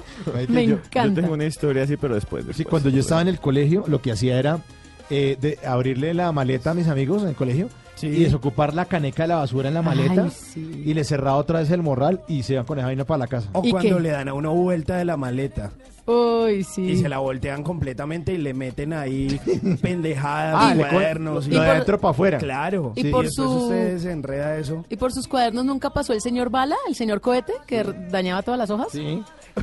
Por me- aquí pasó el señor Cohete, hacían rotos en las hojas. Sí, a mí me tocó fue el compañero Gamín que cogía el, el- el cuaderno más bonito de uno eh, y hacía Ah, sí. y escribía la arruga taca. Esa nunca me tocó a A mí tocó la no, arruga eso- Era el- señor Bala o también el señor que estaba malito de la mano y que rayaba todas las hojas. No. Estoy malito de la mano y rayaba Nunca. todas las hojas. Nunca me tocó Cuidado, cuidado, no deje entrar a sus amigos mañana 28 y no deje entrar a Tata Solarte a su casa. Sobre todo, sobre sí, todo sí, a Tata sí, Solarte. sí. Bueno, Esteban, hablemos del origen de, de esta celebración del Día de los Inocentes. Bueno, vea, el origen es histórico y es un enigma. Todavía no sabemos por qué es el 28 de diciembre que se celebra. Usted que me está escuchando allá seguramente ha escuchado las historias eh, del nacimiento de Cristo, la Navidad, y por eso tiene que ver eh, un poco diciembre, la celebración de la Navidad, del nacimiento de Jesús, con esto que pasa el 28. Tata, Simón, eh, señor Quintero. Señor. Esto proviene de una tragedia y proviene también ¿Qué? de una historia. ¿El Día de los Inocentes? Sí, señor. Comienza eh, en el nacimiento mismo de Cristo. El rey de Judea era un tipo que no era judío, era medio judío nada más, era Herodes el Grande. Imagínense ustedes allá un tipo grandísimo, tenía las ropas que le daban eh, con oro desde el Imperio Romano, tenía, se construyó un palacio gigantesco, construyó en una ciudad que se llama Mesada o en una zona que se llama Mesada un templo defensivo increíble, mandó a hacer, por ejemplo, un hipódromo, también este señor Herodes el Grande eh, reinó durante muchos años y hizo cosas que para los judíos eran oprobiosas, terribles. En el gran templo judío, por ejemplo, hizo peleas de gladiadores, donde la gente se agarraba a puñal y a machete y se mataba. Un día Herodes estaba en su palacio. Miren cómo comienza todo esto de los inocentes. Herodes estaba sentado, tranquilo, y de repente llegaron tres hombres. Y le dijeron, venimos de Oriente y queremos hablar con usted, rey. Y él les dijo, bueno, ¿quiénes son ustedes? Los tres se arrodillaron frente al rey y le dijeron, somos astrólogos, somos eh, estudiosos del cielo y hemos visto una estrella de luz que lleva hasta esta zona y es la profecía de que viene Cristo, de que viene el ungido, Cristo significa el ungido, que viene el Salvador, viene el nuevo rey de Israel. Herodes se puso pálido, dijo, maldita sea, yo soy el único rey, no puede haber más reyes. Y ustedes tres me tienen que decir a dónde nació, porque yo lo voy a amar, pero realmente no lo quería amar, lo quería matar. Y esos tres eran los tres reyes magos. Cuando los tres reyes magos se fueron de Jerusalén, se fueron en secreto porque un ángel les dijo que salieran, llegaron hasta Belén y encontraron a Jesús. Y después no volvieron a pasar por Jerusalén, sino que se fueron a sus tierras. Herodes se puso furioso, varios espías suyos le dijeron dónde había nacido Cristo, se fue hasta allá y por eso se llama Santos Inocentes, y llegó, imagínense ustedes, llega él con su comitiva, con sus soldados, a un pequeño pueblo que era Belén, porque era un pueblo pequeño, y de repente les dice a todos, maten a todos los niños menores de dos años. Y fue una de las peores masacres de la historia. Sacaron a los niños de las casas, dice el Evangelio de Mateo, y los pasaron a cuchillo. O sea, los acuchillaron Uy. y los mataron. No quedó un niño vivo en toda la comarca de Belén, en todo, digamos, el municipio, la zona de Belén. A todos los mataron. El rey Herodes los mandó a matar. La iglesia después dice, los mataron pero eran inocentes porque los niños no tienen pecado. Y los nombraron santos a todos y desde entonces son el gran santoral que no tiene nombre ni sabemos cuántos fueron y son los santos inocentes. Pero eso es cruel. esa historia. Muy cruel. Pues Y viene. ahora es chistoso. Claro, ¿sabes por qué es chistoso? Porque se dice inocentada. Porque en este día nosotros hacemos algo que no hacemos todo el año, que es bromear a los demás porque nos da permiso la mamar sociedad. gallo. Ah, estamos autorizados mañana para mamarle gallo al Sí, otro. en pocas horas nos, ya la gente dirá, no, es una inocentada, ay, a mí no me gusta, pero le tocó. Entonces lo tiene que aceptar. Hágale usted eso en junio o en enero al jefe. Se enoja. Póngale una puntilla, nunca le pusieron una puntilla en un asiento a alguien. Ay, un chinche, Un chinche. El chinche. Póngale un chinche al jefe A ver qué le va a pasar si lo hace en febrero. Pero Pero, si lo hace mañana. No, pero si lo hace mañana, yo creo que también lo Habla- votan. Sí, hablando de oficina, Carlos nos escribe aquí a través del numeral bla bla blue en Twitter y dice que el año pasado compraron una tostadora. La pusieron en la cocina de la oficina y le pegaron un letrero de se prende mediante la voz y que era muy chistoso escuchar a la gente gritando en la oficina como que caliente, encendido, tueste, que no sabían ni qué gritar y que era muy divertido la bueno. gente gritando como inocentada. Ay, bueno, digámosle a Carlos ahí que si de pronto tiene el video que lo mande porque debe estar Está muy bueno, divertido. está bueno. Bueno, ahí estamos hablando del Día de los Inocentes y les tengo una canción que habla de una inocentada. Devuélveme a mi chica, que le echan polvos pica pica. Sí, Hombres. G.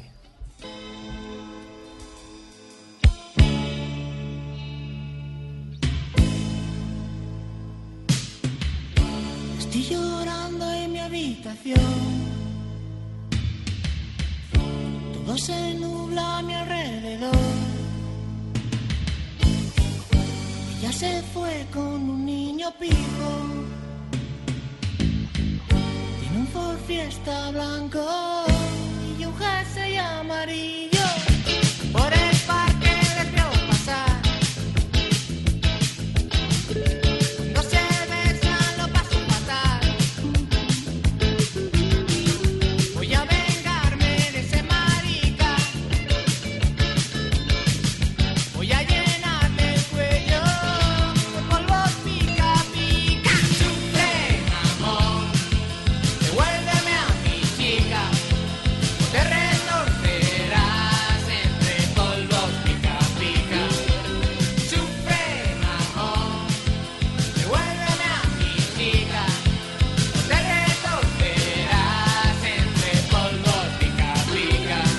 Los polvos pica pica era una vaina hartísima.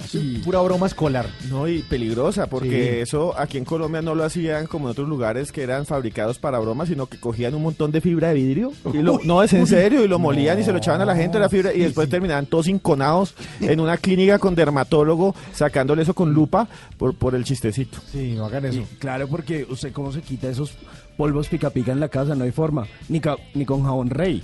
Había una idea que era ese con aceite de cocina y un montón de cosas más. sí, es que era tan terrible que esa vaina causaba de verdad en algunas personas alergia. Pues obviamente, polvos pica pica no. Cuidado, cuidado, cuidado.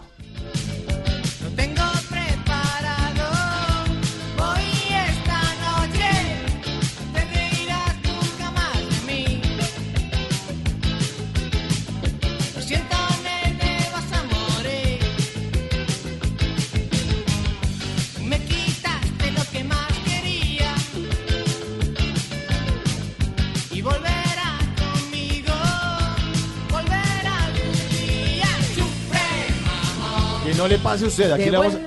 Le vamos a, les vamos a advertir, les vamos a advertir cuáles son las bromas en las que pueden caer. Ojo, cuidado. No, vea, ah, yo recuerdo cuando estaba en el colegio, vea, para que Tata Solar te conozca y hagamos aquí un cabeza a cabeza de maldad inocentona. Yo recuerdo que eh, en el colegio cogimos el carro que era para un dos dar, no me acuerdo, del rector que se llama Julián de Subiría, todavía está ahí, un saludo Julián. Y, y le llenamos el exhausto de papas, pero papas así asadas y le pusimos una puntilla de esa calibre gruesa en cada llanta. Y el tipo cuando prendió, a las tres cuadras las cuatro llantas se les inflaron y le explotó el exhausto. Hasta el día de hoy no habían sabido quién era. Así que un saludo, señor de Subiría. Fui yo, diga. Bla bla blue. Conversaciones para gente despierta. Se acerca, estamos a pocos días del 2019 y no vayan haciendo planes para pasear, porque como que hay menos puentes el año entrante, no, qué maldición. Colombia es de los países que tiene más No, festivos, pero pero, no. con respecto al 2018 que se está terminando, en el 2019 vamos a tener menos festivos. No, no, Tres no. puentes menos. Para que vayas, menos. sí.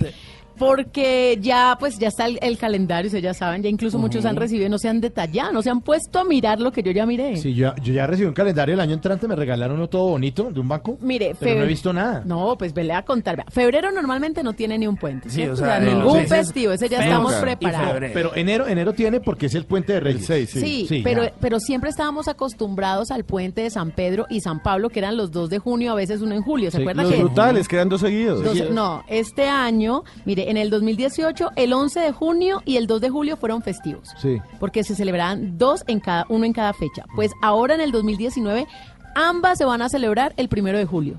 O sea que O ahí sea, ¿dos ya nos por queda uno? dos por uno. No. No. Ahí Pero ya ¿quién- nos quién fue el de quedamos. esa idea? Ah, pues dicen No, que no, no, no, no. dicen que porque es algo general, dicen San Pedro y San Pablo siempre se celebra el primer lunes posterior al 29 de junio. Y el Sagrado Corazón es mucho más flexible porque depende del domingo de Pascua.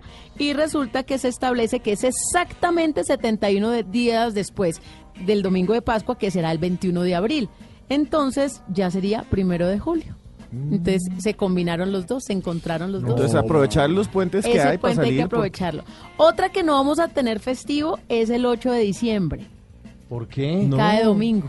No. Ay, O sea, tras de que también me lo embolataron este año. Este año el otro Sí. también. Entonces, No, no, el 2018 que se está acabando tuvo 12 puentes. En el 2019 vamos a tener 9 puentes. No. Y no es por infraestructura.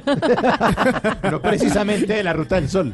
Se caen algunas fiestas. Mire, el año nuevo será un martes, el día de la independencia un sábado y el feriado que desaparece, el del San Pedro y San Pablo que desaparece en junio. No, se siguen cayendo Ahí los está. en Colombia. brutal. Entonces, si usted es de los que como Simón coordina con anticipación para comprar los tiquetes y que le salgan a buen precio, Ajá. tenga en cuenta, lunes 7 de enero, festivo. Sí, ahí sí. Febrero nada. Nada, pelado. En marzo está el Día de San José, que es el 25. Y ese sí. De ahí nos vamos hasta junio, No. que es el 3 de ¿Y el junio. Día de la Madre y toda esa Día de la Ascensión. Nada, no, señor. No.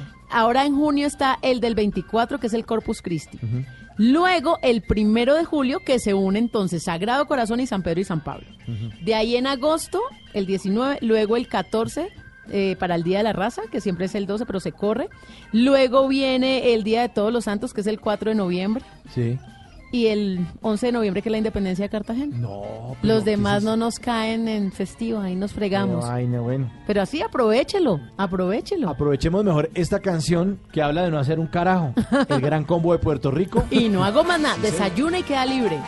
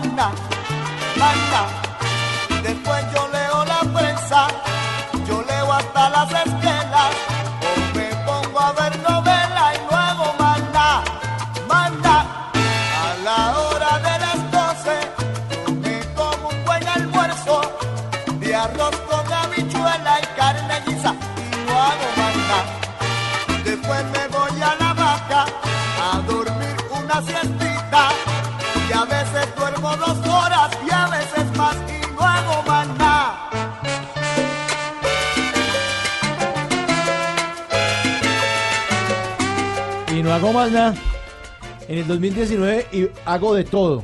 Mire, Y hago de todo porque no hay tanto puente. esta es de esas canciones que la cantan los desempleados y los que trabajan con el mismo ánimo porque es un himno de la salsa, independientemente de la letra.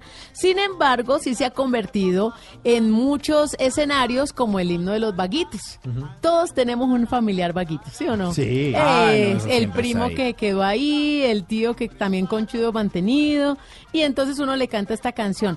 Pero lo que... Lo siempre que hay un hizo- recostado en la familia. Claro. Siempre hay un vagancio ahí. Siempre. Entonces, ¿qué pasa? Se convirtió en un himno para los trabajadores de Puerto Rico por el corito, qué bueno es vivir así comiendo y sin trabajar. Entonces era la canción como de la motivación para los empleados, para poder salir a vacaciones, para poder disfrutar. Y Jerry Rivas fue el encargado de cantar esta canción. Jerry Rivas, el de pelo blanco. Sí, El sí, que sí, lleva todos los años. Él fue el que reemplazó a Andy Montañez. Cuando Andy Montañez sale del Gran Combo de Puerto Rico, empiezan a buscar un artista porque semejante voz se iba a, a la orquesta de, de Dimensión Latina a reemplazar a Oscar de León. Entonces Ajá. necesitaban un peso pesado de la salsa y apareció Jerry Rivas, blanco, mono y azul. Y le dijeron, no, usted que va a cantar salsa. Si usted tiene pintas de rockerito, usted tiene pintas de otro género, pero usted de salsa no tiene nada. Cuando empieza a cantar, entonces dicen que es el mono, can- eh, el bono con voz de negro. Y queda Jerry Rivas tanto así que desde 1983 que cantó esta canción hasta ahora sigue siendo considerado como un baluarte dentro del Gran Combo de Puerto Rico, Sí. la institución. Pero ellos sorprendieron a sus seguidores en el 2011 con una versión que se llama Echar Pa'lante, Ah, que es la versión positiva Es- de No Hago Más Nada. Claro, es, fue, fue como la contestación de esta canción. Incluso el Departamento de Trabajo de Puerto Rico dijo que más de la mitad de la población que tenía 16 años no estaba trabajando. Entonces era como un indicador y el gran combo lo que hizo fue motivar a la gente para que hiciera algo, para que se pellizcara. Y la canción dice que bueno es vivir así con ganas de trabajar. Sí, sí, la sí. canción se llama Echar Pa'lante. Echar para adelante. 2019, echar Pero pa'lante. esa no pegó.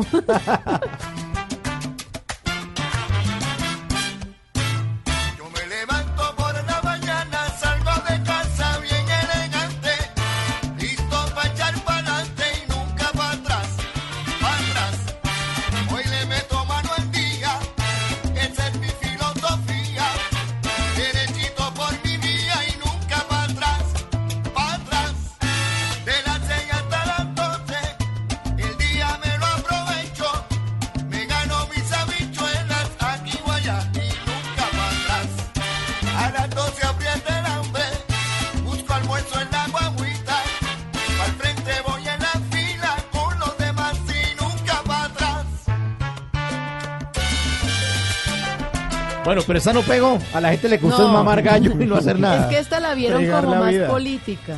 Como que no, esta no. Y no hago más nada, es el himno. El himno. Y el sueño de muchos. ¿A usted Sí. no le gustaría desayunar y quedar libre? Ay, pero es que yo pienso que uno en un tiempo ya se aburre. En un tiempo dice, ¿Será? ya, haga- sí, sí. Yo pienso que uno le puede durar, durar esa vagancia un tiempo. Y, y- y póngale lo que quiera, si quiere un Ajá. año. Pero al año uno dice, uy, ya no más. No más hamaca. Sí, ya me además que- andar en sudadera todo el día. Claro, eso- no, uno no aguanta, le empieza a doler la espalda de estar acostado y... Mm, yo no sé. a mí me gustaría dejar de ser AM para pasar a ser FM. ¿Cómo así? ¿Qué es? AM es Sí. asalariada de M. y FM es felizmente mantenida.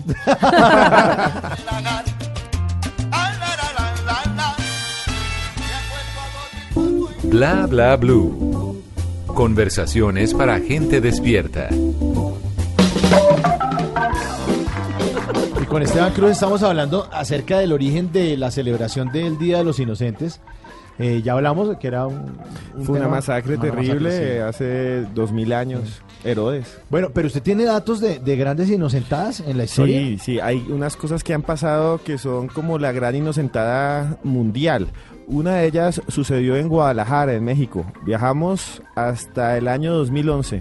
Imagínense que un día un muchacho dice que salió por la calle, imagínense, caminando, ahí dando paso a paso, y en un árbol dice que vio una luz. Ajá. Y que esa luz empezó a bajar. Y que eh, ese objeto destellante se eh, quedó quieto en una ramita. Entonces él se subió al árbol, lo cogió y eh, vio que era un ser humano en miniatura. Ok. Cogió esta criatura, la metió en un tarro, él dice que se murió y después le echó formol y la guardó. Y le dijo a todo Guadalajara, en la colonia Santa Cecilia, que había capturado un hada. Que había capturado un hada como campanita. Empezó a llegar la gente. No. Estamos hablando de septiembre y en noviembre y empezó a llegar la gente en cantidades y algunos dicen que cuando tocaban el tarro se curaban. Otros decían que se quedaban mirando a esta criatura que estaba dentro de este tarro lleno de formol y adentro veían a Campanita, la de Disney. Los periódicos tomaron fotografías, empezaron también, fue noticia mundial, incluso fue alguien de una universidad, que es la Universidad de Guadalajara, una doctora que se llama Cecilia Vázquez Paradas, para ver si era realmente un hada. Y en todo el mundo se decía que se había capturado un hada. Pues resulta que después de dos meses, después de que había gente que hacía fila, se descubrió que no era un hada. Si no, era simplemente un muñeco de plástico que sale en un huevo Kinder. Ay, no. Pero en ese momento sonó en todo el mundo la noticia y aquí tienen un audio de la televisión mexicana explicando los hechos. No, por favor. no, no. Se acabó el misterio. La supuesta hada capturada en la zona Oblatos de Guadalajara es como ya se preveía una figura de plástico que se vende en los tianguis. En las redes sociales, principalmente Twitter y Facebook, circula una fotografía de la misma figura mítica, pero en su forma y origen, es decir, en medio de una esfera de plástico. Para los sociólogos, este tipo de fenómenos son generados por la necesidad del ser humano de creer en algo. Estas manifestaciones se agudizan con factores como la crisis, la falta de educación y la escasez de liderazgos.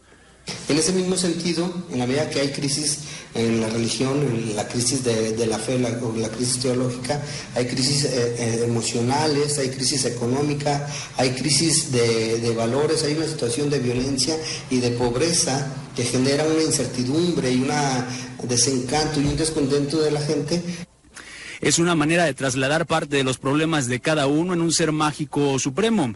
Es hasta necesario para una estabilidad social. Finalmente, ahí este, de no tener estos referentes los seres humanos entraríamos en una crisis que quién sabe a dónde nos llevaría, tal vez a la imposibilidad de, de mantenernos en una convivencia armónica. La tarde de este jueves, la histeria por ver a la falsa hada disminuyó, aunque aún había un centenar de personas haciendo fila para entrar. Juan Carlos Marcelín, Noticieros, Televisa. Imagínese, No, esto ¿qué es estaba esta en Televisa, estuvo en todo el mundo, cientos de personas para ver el hada que habían capturado y resultó No. ser un muñeco de plástico que salía en un huevo Kinder. No. realmente, realmente demencial. Y bueno, hay otros más. ¿Les cuento otro? Bueno, por favor, sí, por favor. Ya que está votado. Otra inocentada, a ver si la gente se prepara para que mañana no se la hagan. Sí, porque hay dos personas que sufren con las inocentadas. Sobre todo la víctima, porque el que la obvio. hace feliz, o sea, usted no sea la víctima mañana. Pero usted es muy maldadosa, Tata. Usted tiene unas bromitas que no. Vean. Mal que está allá en Cali. Sí, váyase por allá. Vean, esto es muy interesante y esta es como una inocentada que le han hecho a la naturaleza. A ver. Hay un señor que se llama Sam Ridgway. Sam Ok. Ridgway ya murió.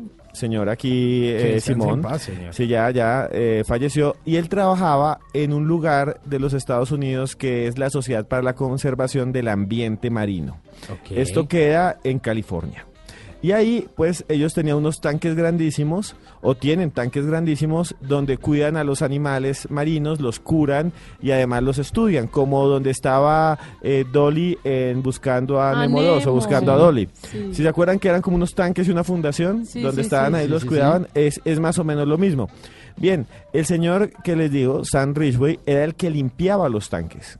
Entonces lo mandan a limpiar los tanques, imagínense, era un buzo experto y además iba con sus implementos de trabajo, su espuma y limpiaba los tanques de las ballenas y de los pulpos y de todos los animales. Un día, ¿Y, Sam, y uno cómo limpia eso? ¿Con jabón o qué? yo no sé, tienen, cre- creo que tienen unos elementos especiales para que las algas no se Ah, peguen, porque si no se imagina ese tanque todo sucio. Y dentro de los empleos Mm. más raros del mundo está ese, el limpiador de acuarios. Están. Entonces el tipo se ponía ahí y se bajaba a limpiar. Y entonces, escuchen bien esto. En 1984, él se puso a limpiar un tanque y de pronto escuchó que afuera decían ¡Out! Y él, ¿Cómo así? out ¿Qué? significa afuera. ¿sí? Entonces el tipo salía corriendo y no había nadie. Ay, no. No, sí. Y después volvió otra vez a limpiar y otro día estaba limpiando y volvía a escuchar ¡Out! Y salía y no había nadie. As- absolutamente nadie. Un día ya desesperado, se empezó a quejar y dijo a los jefes, hermano, ¿ahí qué hay? Dejen de gritarme, dejen de hacerme bromas, déjenme concentrar. Yo estoy limpiando, esto es mi trabajo, no me jodan. Empezó a decir así, pero en inglés, dirían otra cosa. Y volvió a limpiar y eh, ya no escuchaba out, sino le decían dirty, que estaba sucio. Y él decía, ¿pero qué es esto? Entonces él ya se preocupó, dijo, soy un esquizofrénico, estoy loco. ¿sí? Y entonces se fue a las cámaras de seguridad y en las cámaras los científicos empezaron a ver que siempre que sonaba ese grito, una ballena salía y gritaba. Y estoy hablando en serio. Salía una ballena del tipo beluga, les dicen los canarios del mar, eh, son como, haga de cuenta, son muy bonitas, son como una botella blanca, gordita y tierna. Ay, como Y- una amiga. una amiga gordita y tierna y blanca. Bueno, ent- muy, muy blanca y gordita y tierna. No, sal- y también gritan, ¡ah! Pero salía y gritaba. Ah, era la ballena. La ballena gritaba. Metieron unos micrófonos y se dieron cuenta de algo increíble. La ballena había empezado a hablar. Y vamos a poner el sonido original que sacó el Instituto de Investigaciones Marinas de California y esta es una ballena hablando.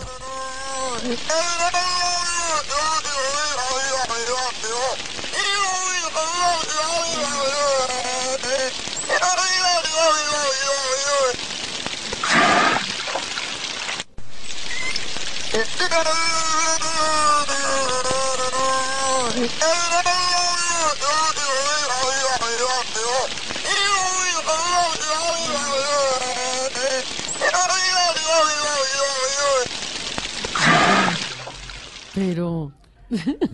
Ah, Pero eso no es inocente, eso es real, es, Es la ballena real, la, hablando. la ballena hablaba y eh, después se dice que solo le hablaba a este señor eh, Sam Ridgway, porque después cuando no estaba él no hablaba. No, pero a mí, esa, ese canto de ballena, ¿sabe a qué me suena? A esta canción. Oiga esta canción. Oh yeah, sell some yo macaron, yeah macaron, no chacarón, chacarón, chacarón, chacarón. Tiene La ballena. su ballena. Sí, eh, Esto parece inspirado en la ballena o en un borracho o, o en alguien con... No, sí. ¿Será pues, que se inspiró en la ballena? Porque es que es muy Eh, parecido no, al sonido de la ballena. Cetáceo puro. Ah. claro. Es como, como las que la ballenas de ballena. buscando a Nemo ahí. Un balleno. Oiga, pero eso es una- esta es una de las canciones más idiotas y más exitosas de principios de este milenio. ¿no? Es que es increíble.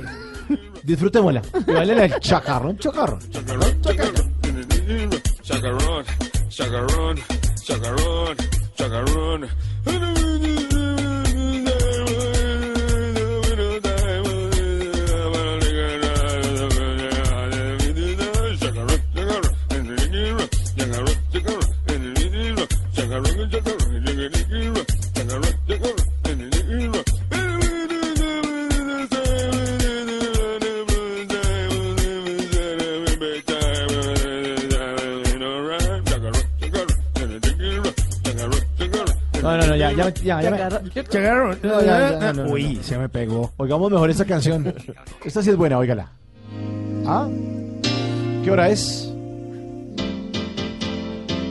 Pavel, ¿qué hora es? Hora de oír bla bla blue. De la mañana. Eso es Proyecto Uno. Ya no me llama. en Bla Bla Blue. Hay que olvidarse de eso.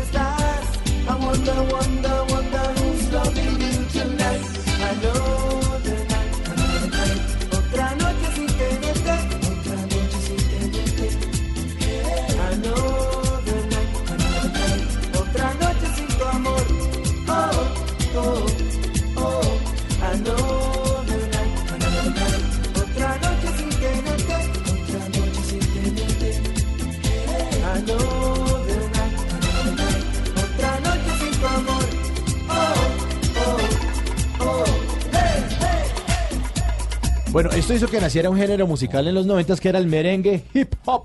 Claro, y ellos pioneros también, y fue la onda del merengue que después vinieron ilegales, Los Sandy. Papo, ¿se acuerda? Mm. Sandy Papo. Ilegales. Ilegales, sí. Proyecto y ahora, ahora Proyecto Uno como Proyecto Uno, Nelson se separó todos y estaba Magic Juan solo. Y el año pasado como que trataron de volver a juntarse ya sin Magic Juan, que ya tiene su proyecto solitario, pero Nelson como que volvió a decir, oiga, quiero recuperar Proyecto Uno. ¿Se acuerda hablando de Inocentadas que a uno de ellos yo creo que fue a Ilegales o estos, les hicieron una banda pirata aparte que se llamaba igual? Como Real Milly Vanilli, creo Sí, que no, iban de pueblo en pueblo y decían, nosotros somos. Pero no eran. Ah. eran y cobraban. y cobraban. Y cantaban con playback y todo por toda Colombia. Creo ¿Ah, que sí? fue a, a Proyecto 1. Y los descubrían y no eran colombianos que se hacían pasar por, por Ay, Proyecto 1. ese sí no me acuerdo. Yo me acuerdo de Milli Vanilli, ¿se acuerdan? Sí, claro. Ellos sí. Y que después salieron de Real, que eran los de... Y eran muy malos. Que les como de real eran malos. Los malos. Les dieron el Grammy y después se lo, se lo quitaron. Claro. Bueno, ahí está. Proyecto 1. No sé qué hacer, baby, si no estás. Lo lindo es que yo sé que tú no volverás. Bla bla blue. Conversaciones para gente despierta. Antes de que se acabe el día, hay que recordar que un día como hoy, pero del año 1978, en España, tras el final de la dictadura franquista, el rey Juan Carlos I sancionó la Constitución española, un llamado a la libertad del pueblo español luego del nefasto franquismo. ¿Pero qué fue el franquismo?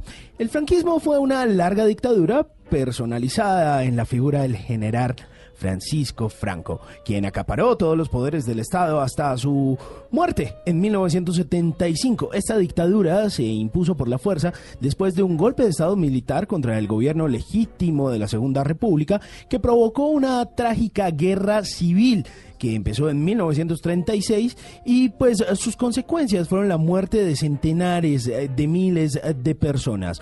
Una de las características de esos casi 40 años de dictadura fue la sistemática represión de las autoridades franquistas que ejercieron desde un primer momento y continuaron hasta el fin de la guerra. Esto explica la fuga hacia el exilio de centenares y miles y miles de personas en el avance de las tropas rebeldes. Así que, pues muchas personas fueron fusiladas en el campo de batalla, otros fueron encarcelados y por supuesto esta dictadura hizo lo que quiso, incluso después de la posguerra. En definitiva, el franquismo, sobre todo a lo largo del periodo de 1939 a 1959, se caracterizó por el miedo, la represión política y social, el control ideológico y moral de la población, la pobreza y la carencia de las libertades y por supuesto también la falta de derechos humanos más elementales, tanto individuales como colectivos.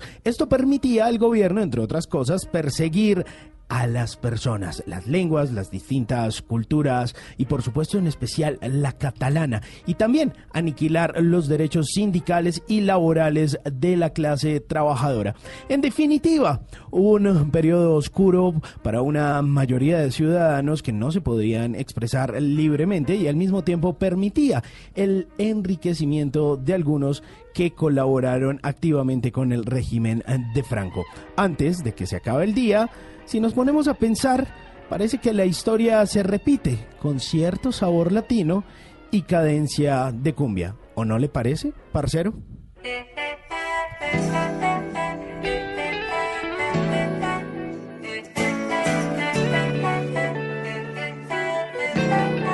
Si lo bien,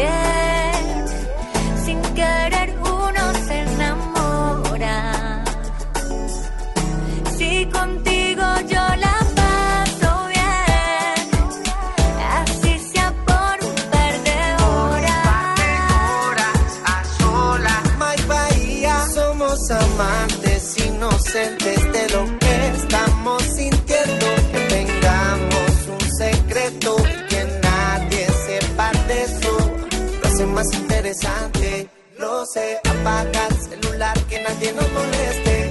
Donde nadie nos encuentre, voy a llevarte. Amantes, aunque pertenecemos Que no le van a hacer la inocentada mañana de amantes, como dice Gracie y Mike Bahía, cuidadito.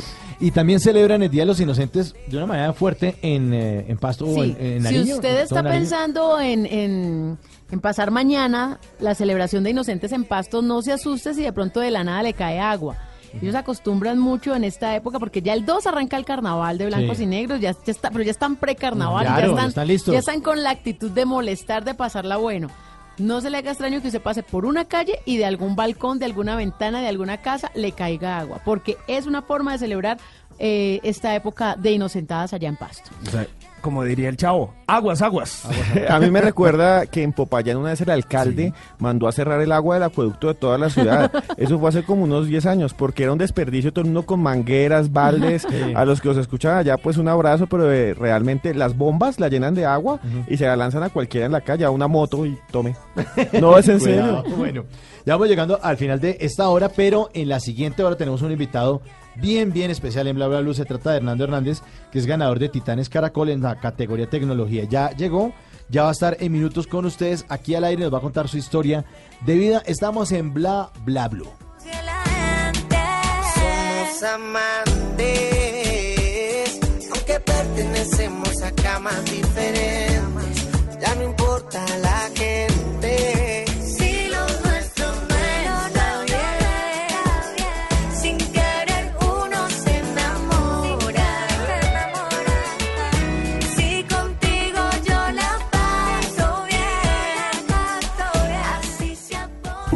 Bla bla blue.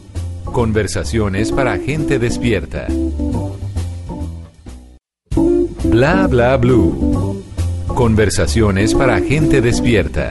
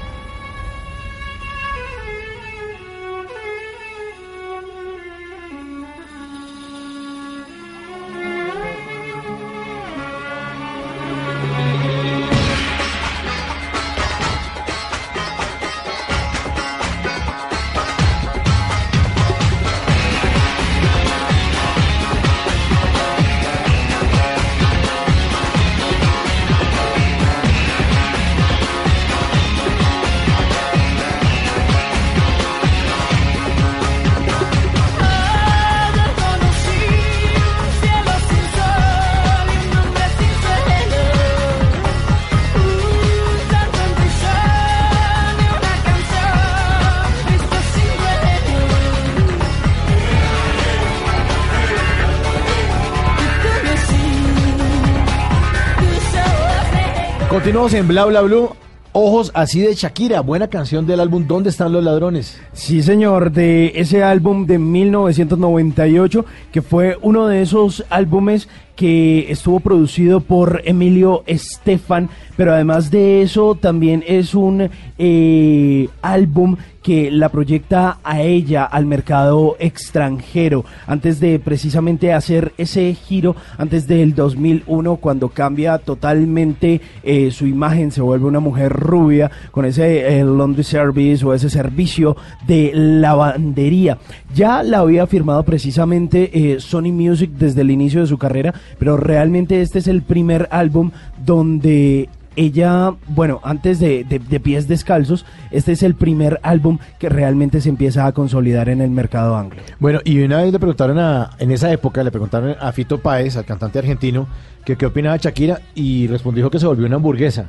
Sí, se- dijo como, eh, es bubblegum pop. Sí, exacto, que se volvió como, como un producto para que consumieran los, los gringos.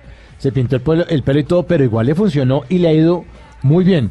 Y muchos que aman a Shakira dirán, pues le ha, le ha ido mejor que a Fito Páez, de cierta manera. Es, una, es un, un, ícono en el mundo. Fito no lo es. En el mundo no. En, en- en el mundo no lo es No. y hoy, hoy, hoy en día yo creo que podemos decir, eh, y sé que seguramente pueden caer piedras por esto, Sí, pero solamente en Colombia hay dos artistas que realmente le han dado la vuelta realmente al mundo, siendo gigantes, Shakira y J Balvin. Y bueno, esa canción que ustedes están escuchando dice desde Bajerín hasta Beirut. Lo que está hablando de ella es, Bajerín es un pequeño país que es una isla del Golfo Pérsico, árabe, hasta Beirut, que es la capital del Líbano. Ella está tratando en ese momento de mandar un mensaje a donde vienen sus raíces, que es del Líbano, Sí. y Beirut, eh, digo, y Bajerín, porque en ese momento era la meca desde la cual los artistas occidentales salían para todo eh, Medio Oriente. Es el lugar por donde entró eh, hace poco Rihanna, porque es uno de los puertos de ese lugar en que la gente puede escuchar música de nuestros países, porque en otros lugares está prohibida.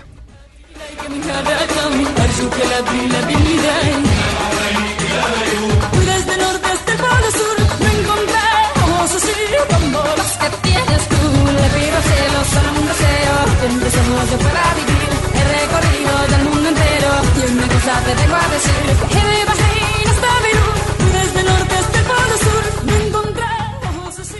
Yo no encontré ojos así, pero encontré un doctor que es especialista en esto, que es el doctor Hernando Hernández, que es uno de los titanes Caracol eh, en la categoría tecnología 2018 de estos titanes. Él ganó, ganó y nos trae aquí el, el trofeo, lo tiene en este momento en la mesa de bla, bla, bla, eh, categoría tecnología y conectividad.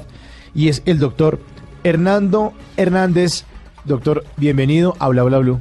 Muy buenas noches a toda la amable audiencia. Muchas gracias por la invitación. Pues es un duro. Primero, felicitaciones por este premio y por eh, investigar y por ir más allá, por salir del consultorio y además tratar de que la humanidad mejore, eh, que las condiciones de la salud sean aún más óptimas gracias al esfuerzo suyo y a su trabajo. Por eso ese premio. Muchas gracias, sí. Eh, encantado del premio. Es un reconocimiento de esa labor en, en Brigadas de Salud Visual. Yo trabajo las dos partes, la innovación tecnológica, eh, como decir a los jóvenes que sean inventores.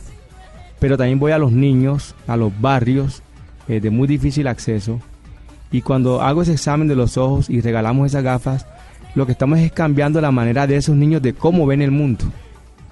Entonces los impacto de esa manera y me ha llevado sorpresa. Eh, El niño expresa tan lindo. Cuando tú le ayudas a ver el, el mundo de una manera distinta, él lo expresa. Y así contribuimos a que esta sociedad empiece a ser mejor.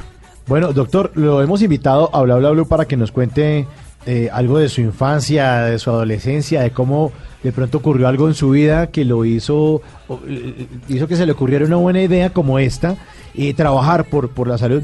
Eh, para que nos cuente acerca también del proceso en Titanes Caracol y para lo que para que nos cuente lo que tiene pensado para el año entrante. Así que bienvenido, buena musiquita, buena compañía, un Titán Caracol en Bla Bla Blue. Muchas gracias. Eh, estamos escuchando a Shakira y yo soy barranquillero como Shakira. Shakira, el papá es apellido Ripoll y mis Sí. abuelos son Ripoll. Ah, sí. Ah, caramba. Son primos por allá lejanos, los Ripoll.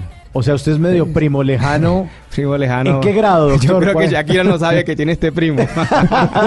O sea, no hay boletas gratis. no la sabe, no la sabe. Eh, pero ahí tenemos eh, el apellido Ripoll, sí señor, eh, de mi abuela. O sea, es que la- siempre el apellido materno se va perdiendo. Sí. En cambio el dedo tiene eh, su padre y lo conserva. Bueno, ahí le tengo ojos así para un gran, gran maestro, eh, para un gran eh, doctor de los ojos que nos acompaña hoy aquí en Bla Bla Blue.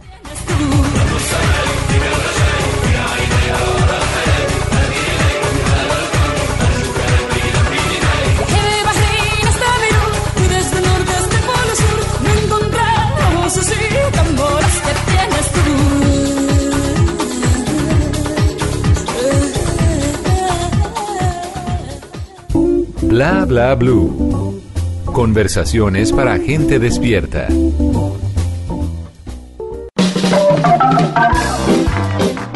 Bueno, entonces, doctor, usted, arranquemos por el principio. Usted viene de Barranquilla. Nació allá, sus papás de dónde son también de Barranquilla. de- Eh, mi papá o de esa- Plato Magdalena. del Plato Magdalena. Mi mamá del Banco Magdalena. ¿Y se conocieron en Y dónde? se conocen en Barranquilla. Eh, se casan. Yo soy el hijo mayor. Además, muy apegado a ellos. Sí.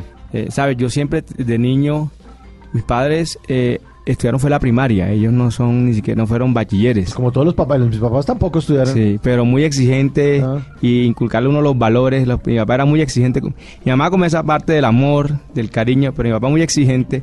Yo tengo muchas anécdotas de mi padre, entre ellas eh, procuraba siempre llevarle buenos resultados del colegio, ser muy aplicado y yo quería ser inventor. Yo quería ser inventor como cuando uno sueña eh, muchas cosas de niño. Además que jugaba bien el fútbol.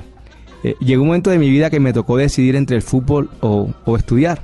Tengo un tío que jugó en el Unión Magdalena, Eduardo Hernández, entonces jugaba bien y era goleador y todo eso, pero empecé a hacer las dos cosas, a combinarlas, el fútbol y el estudio.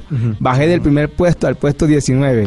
Por culpa del fútbol. Y el profesor me dice, si usted no sigue jugando fútbol, se tira el año. Después de ser el primer puesto, se puso la cosa difícil. Claro, yo estudiaba mañana y tarde, y en las noches practicaba fútbol. Entonces, lleg- lleg- llegar a las 10 de la noche de practicar fútbol a preparar las tareas ya no era tan fácil. Eh, y yo dije, pues, mira, yo dije esto, cuando uno juega fútbol, ganas o pierdes. Pero cuando tú eres un inventor, siempre ganas. Siempre ganas tú y siempre gana la sociedad. Entonces me decidí a querer ser inventor. Y, y, eh, de niño se inventó cosas, alcanzó a como a crear cosas ahí. a- Imagínate hacer que el laboratorio en la casa del papá. Imagínate- ¿Qué hizo? No, yo tenía mi el patio de mi casa era un laboratorio ahí. Eh, una vez hace muchos años, eh, sabes que una anécdota. Nosotros teníamos una camioneta roja que por la situación económica que teníamos en ese momento ya no se le veía ni el color rojo. Y una vez un policía de tránsito me iba a hacer un comparendo. Yo los papeles al día y me dice, no, lo que pasa es que el comparendo es porque esa camioneta de qué color es. Y yo le dije, rojo. No, y pero se se veía rosada. Ese rojo, se le ve la base marrón, pero eso no es rojo. Entonces, no, no me vaya a poner comparendo que yo no neces- Ahora mismo es lo último. Deme un placito, le dije. Me fui para el laboratorio y le apliqué a la cera, yo hacía cera para piso, le apliqué color rojo. Hacía cera en su casa. Sí, y le, le apliqué color rojo. Pero, ¿y ese color con qué se lo puso? Anilinas. Ah, y le apliqué color rojo. Y voy a hacer el color rojo del, del que era mi camioneta roja, ese rojo fuego. Y tan, tan, tan, y el policía de- del barrio que ya me tenía visto y me dice, ¿y usted qué pintó el carro? Y yo dije, no, lo embetuné con cera. y semanalmente tocaba brillarlo. Mira que en ese tiempo no existían las ceras de color. Hoy cuando yo veo Simonis con los colores azul, amarillo de los carros, yo digo, ahí se me fue una idea, se me, se me escapó. Usted la inventó primero. Pues yo la realicé primero y no le di el valor. Por eso yo voy a las escuelas y le digo a los muchachos, ustedes tienen unas ideas preciosas y no, y no le dan la magnitud a esa idea. Yo, imagínate, Simonis hasta ahora haciendo las ceras de color Pero y yo resolví ese problema hace mucho. Le falta a uno creer más en uno mismo. ¿no? Sí, creer, eh, eh, porque es que a veces tenemos un ambiente un poquito hostil que le dice a uno, eso para qué, eso, eso ya lo hicieron, eso ya lo inventaron, otra, busque para que vea en Google. Pero la gente también, o sea, hay, hay dos, hay dos como enemigos.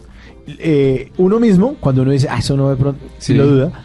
Y la gente también que lo rodea uno, pero usted que se va a poner a hacer esa vaina, Sí, sí. hermano. Mira, yo iba a los colegios después, ¿sabes? Los colegios de, de vocación religiosa que tienen los pisos de color lila o verdecito, amarillo, las baldosas. Y yo le decía, yo le hago la cera del color que usted me pida. Y me decían, usted puede hacer ese color verde pálido, yo se la hago así. Entonces inventé hacer la cera, pero dejé la idea ahí. No llegué más allá de visualizar que la gente lo necesitaba eh, eh, masivamente. Entonces es creer, yo le digo a los, a los jóvenes, en clase, cuando ustedes están allí en clase, se les vienen muchas ideas, anótenlas. No piensen solamente en sacar un 5 o un 10 en la materia, no, no, trabajen una idea que sea de ustedes propia, original y dele duro. Y ahí los voy llevando. Eso desde, desde mi infancia, como una anécdota que tuve allá en el laboratorio eh, del patio de mi casa, que lo recuerdo muy bien.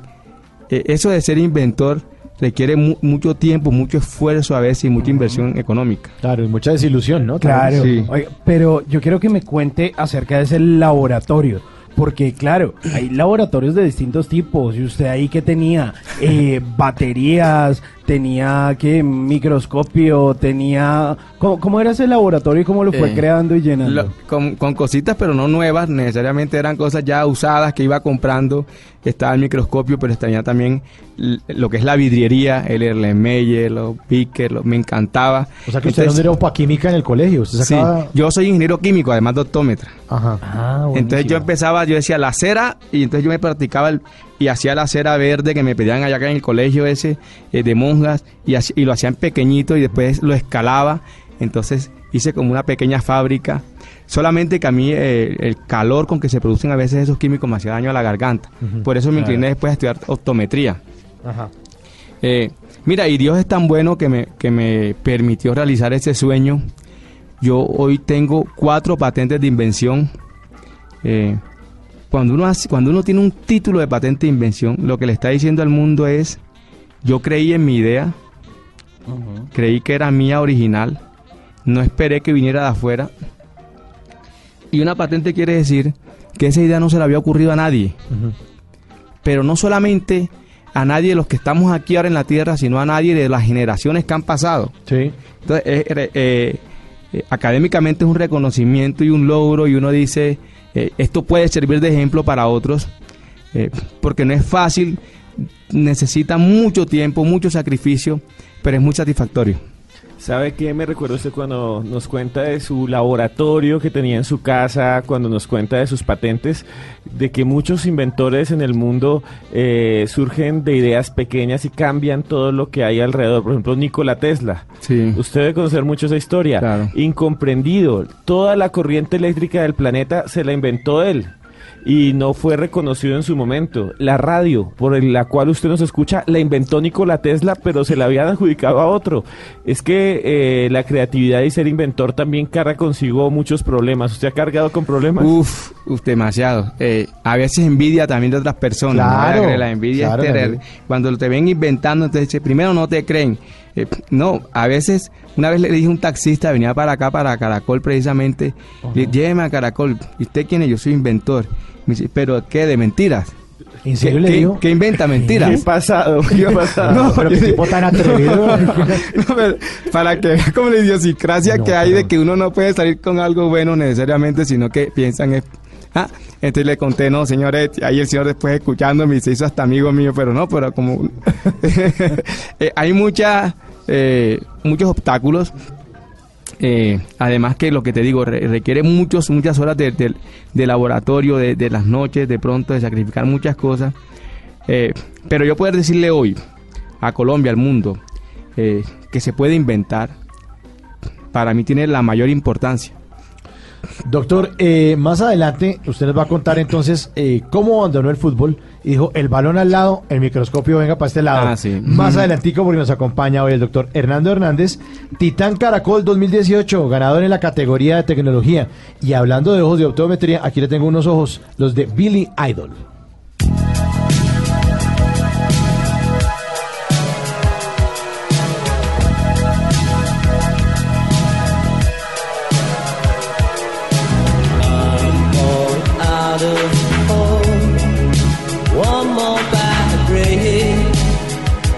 Bring a fall.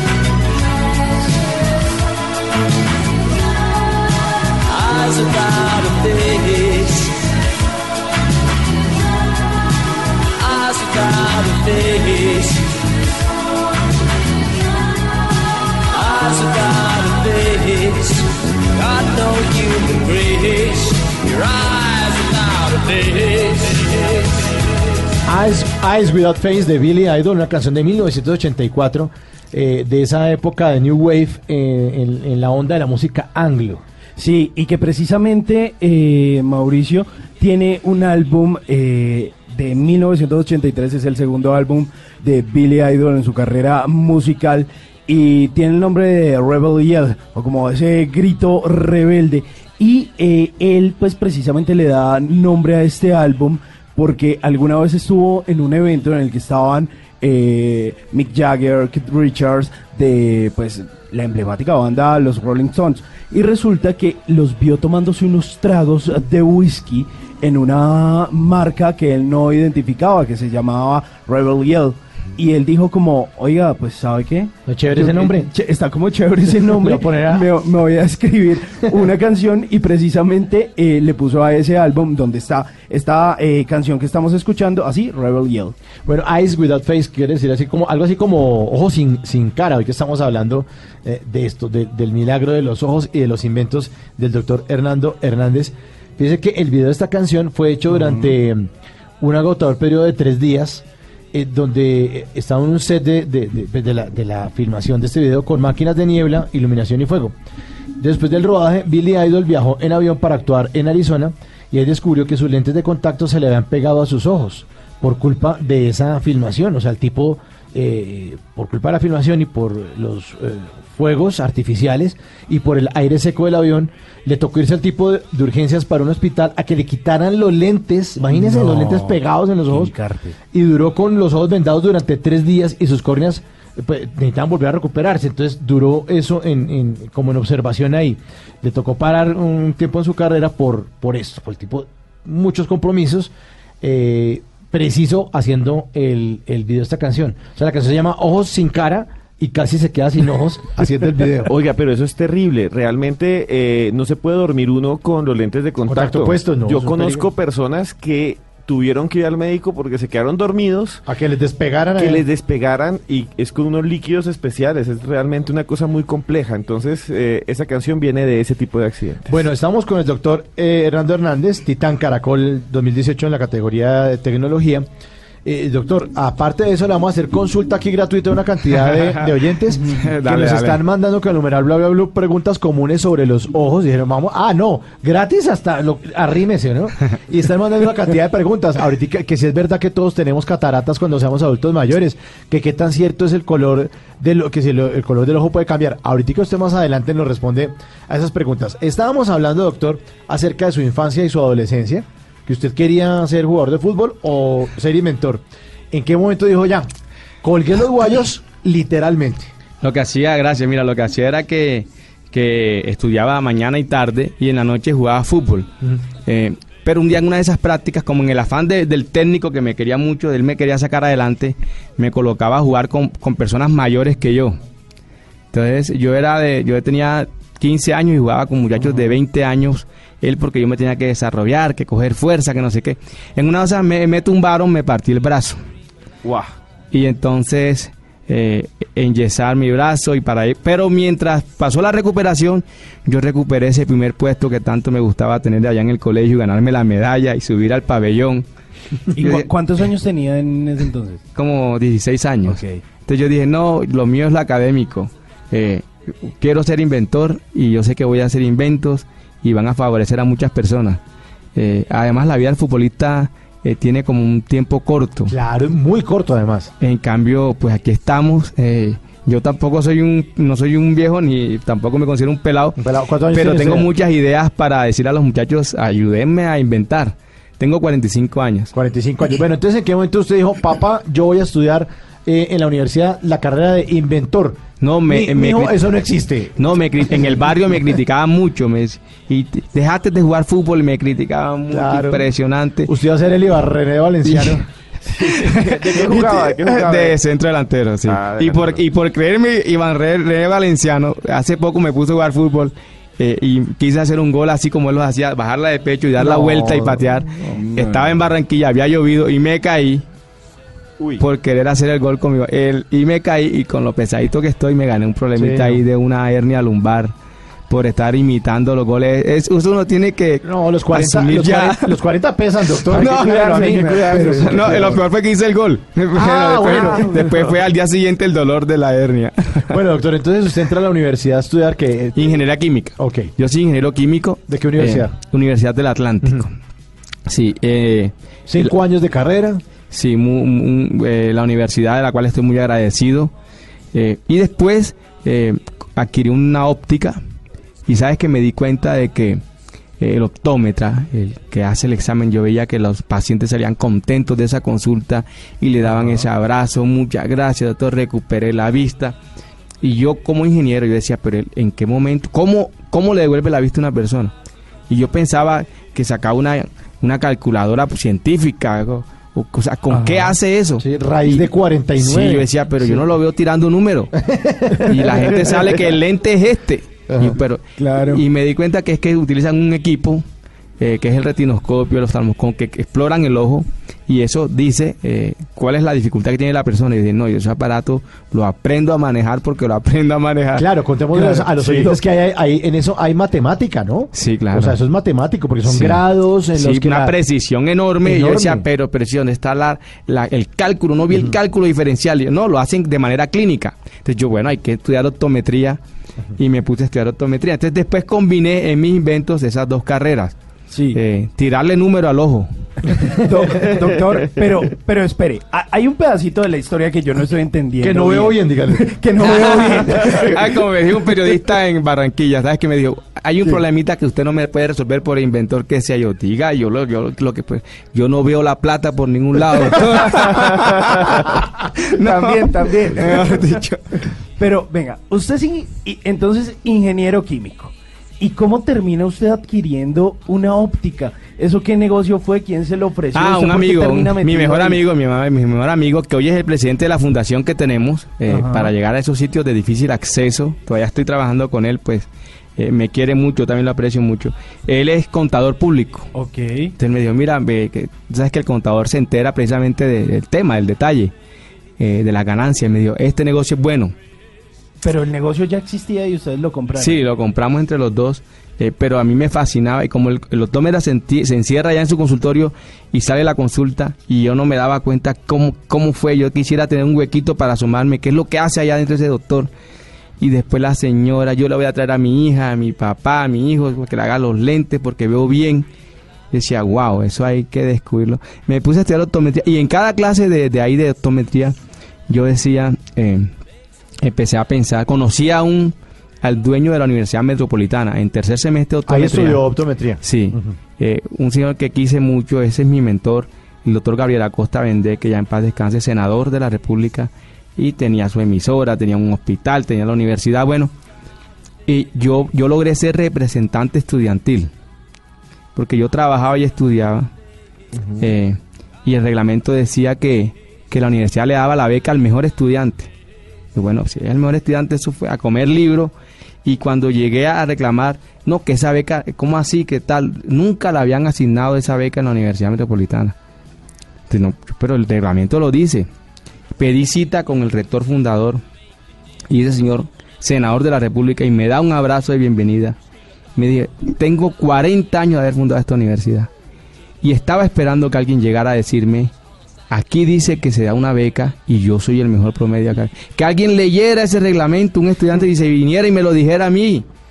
Y yo, bueno, aquí está, usted va a ser mi amigo, me dijo de aquí en adelante. Eh, entonces yo lo consideraba, era un científico, también tenía sus patentes y todo. Se le volvió usted el pupilo, literalmente. Sí, no, impresionante, y me conversaba. La Universidad Metropolitana estaba vacía y él me, me llamaba, Hernando, véngase para acá y me contaba de sus cosas, de sus temas, espectacular. Y fíjate que yo quería, eh, él usaba unos lentes de esos fondos de botella. Grandes, de esos gruesos. De esos gruesos, pero terriblemente gruesos. Y yo dije, yo quiero saber cómo ve ese científico. ¿Cómo ve? Porque él tenía que poner, él hacía enseguida, buscaba las gafas para poder ver a la persona. Entonces yo, yo quiero hacer un ojo que vea como él. Ahí nace mi primer invento. Yo ver como tú ves. Entonces tengo que simular un ojo, hacer una ventanita que yo me asome a ese ojo artificial para ver cómo funciona. Y me di la tarea de imitar su ojo. Entonces lo construí en icopor, una bolsa, esos baloncitos de icopor. eh, después cogí un baloncito de plástico con los que uno juega fútbol. Esos que Sí, nosotros usábamos, tienen como unas lineecitas, hay unos surcos, ese. ¿El que co- venía un helado por dentro? Sí, bien. Sí. tenía, tenía, cascarita, tenía una cascarita Una cascarita, una la quitaba y después con la cuchara. Bueno, bueno, entonces esa cascarita viene siendo lo que es la córnea, la Ah, parte claro. que uno ve. Claro. y, lo que, y lo que no se ve es la partecita que quedaba el, el heladito allá metido. El glóbulo ocular. El globo ocular ahí está con su córnea. Bien. Y yo dije, aquí está la córnea, el cristalino. Y le hice la, bueno, le tiré número, cálculo. Y yo dije, este es el ojo. Un día, eh, mira, así como pasa con los, con los, las historias de los científicos, lo que tú decías de Tesla y de, eh, un día, en una semana de la ciencia, estoy, este, invité al, al rector de la universidad y le dije, doctor, eh, yo hice este globo ocular aquí Mira, estaba el ojo, el globo ocular mirando hacia afuera, hacia la calle de la Universidad Metropolitana. Estábamos en la entrada, pero miraba hacia la calle. Yo no me había dado cuenta, eso fue accidental, como muchos, muchos inventos. ¿Cómo, ¿Cómo funcionaba de bien ese globo ocular?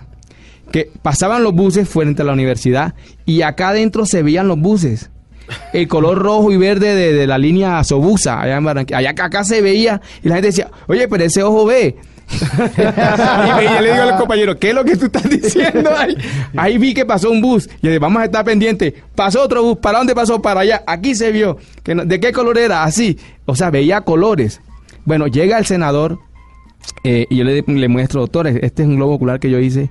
Y sabes que él se quita las gafas y me dice, así veo yo. Y eso fue lo más poderoso que yo podía escuchar. Doctor, porque yo traté, yo estaba, él se puso rojo, él era bien blanquito. Así veo yo. Y doctor, yo, eso fue lo que traté de hacer. que Ah, me- no, él me dice, así veo yo. Yo le dije, doctor, es que ese es un simulador de su ojo. Y me dice, eso tienes que patentarlo.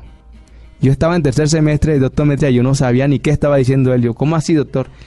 Me dice, yo he viajado por todo el mundo, eso no existe en ninguna parte. Eso tienes que patentarlo. Ahí me dio la, la señal, el inicio. Hoy tengo ya cuatro patentes de ese tema del simulador ocular. eh, de tal manera que a mis pacientes yo les puedo decir, vea, eh, usted tiene esa miopía porque tiene este problema en tal parte del ojo. Usted ahora mismo ve así, y lo estamos viendo en una pantalla allí, sí, doctor, yo veo así. ¿Y usted no le gustaría colocarse unos lentes o hacerse un tratamiento para que vea así de perfecto? Claro que sí, que tengo que hacer? Entonces yo les explico con ese simulador al paciente su problema visual y cómo corregirlo. Porque me di cuenta que eh, a veces los optómetras o el oftalmólogo, el médico, hablan en un lenguaje tecnológico. Yo le decía a los pacientes, usted tiene miopía y la, la viejita decía así, ay doctor, yo voy a quedar ciega. Eh, no, o le decía, usted tiene leucoma y decía la persona, sí, mi abuelo quedó ciego por glaucoma. La persona confunde los términos y se va a los extremos. Entonces, y para uno explicarle a una persona qué es un astigmatismo, qué es una miopía, ella en una consulta de 15 minutos es imposible. Eh, pero si yo tengo un simulador, yo le digo, eh, señor o joven, este es tu globo ocular, funciona así, la dificultad está en tal... Y la persona quiere entender y se cuida y se protege. Ya ves. Entonces la persona dice, sí, hágame estos lentes, eh, decide Sí. cuál es su tratamiento y participa. Y no se siente como que le tocó ahí porque no entendía más nada. Qué buena historia, doctor eh, eh, Hernández. Y ya que estamos hablando de ojos, yo le quiero mostrar unos ojos muy chéveres. Son los del gran combo, los ojos chinos. Aquí están. Bla, bla, blue.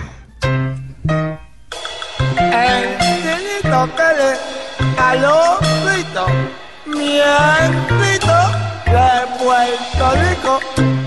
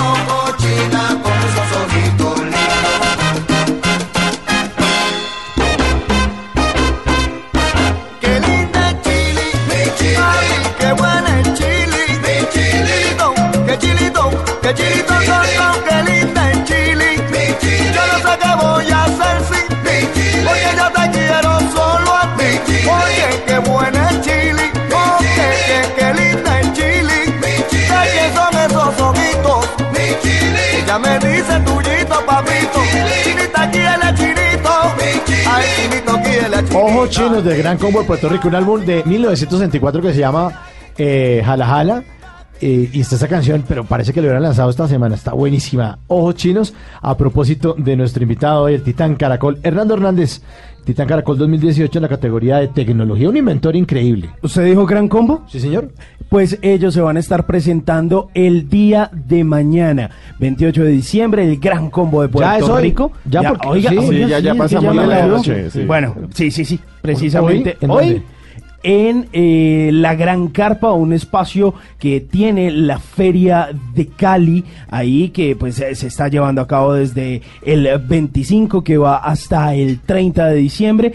Va a estar Luis Alberto Posada, Moncho Santana, Álvaro del Castillo, Roberto Roena, otro grande de la música, Ray Paz, y va a estar obviamente cerrando esta rumba, pues el Gran Combo de Puerto Rico.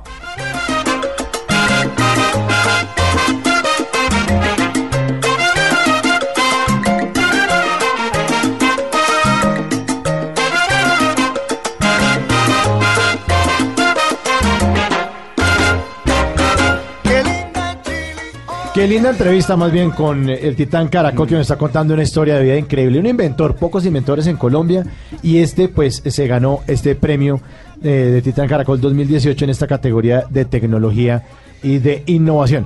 Doctor, entonces estamos hablando de sus, de sus patentes. Eh, yo le quisiera preguntar, ¿cómo llega usted a, Titanes Caracol? ¿Lo convocaron, lo llamaron? ¿Qué pasó? ¿Cómo fue ese proceso? En el 2016 participé. Ujú. eh, Sabes que un proceso de selección de más de dos mil y tantas inscripciones que hay y van seleccionando. Llegué hasta los 10 últimos, pero, pero el concurso final es para 5. Sí.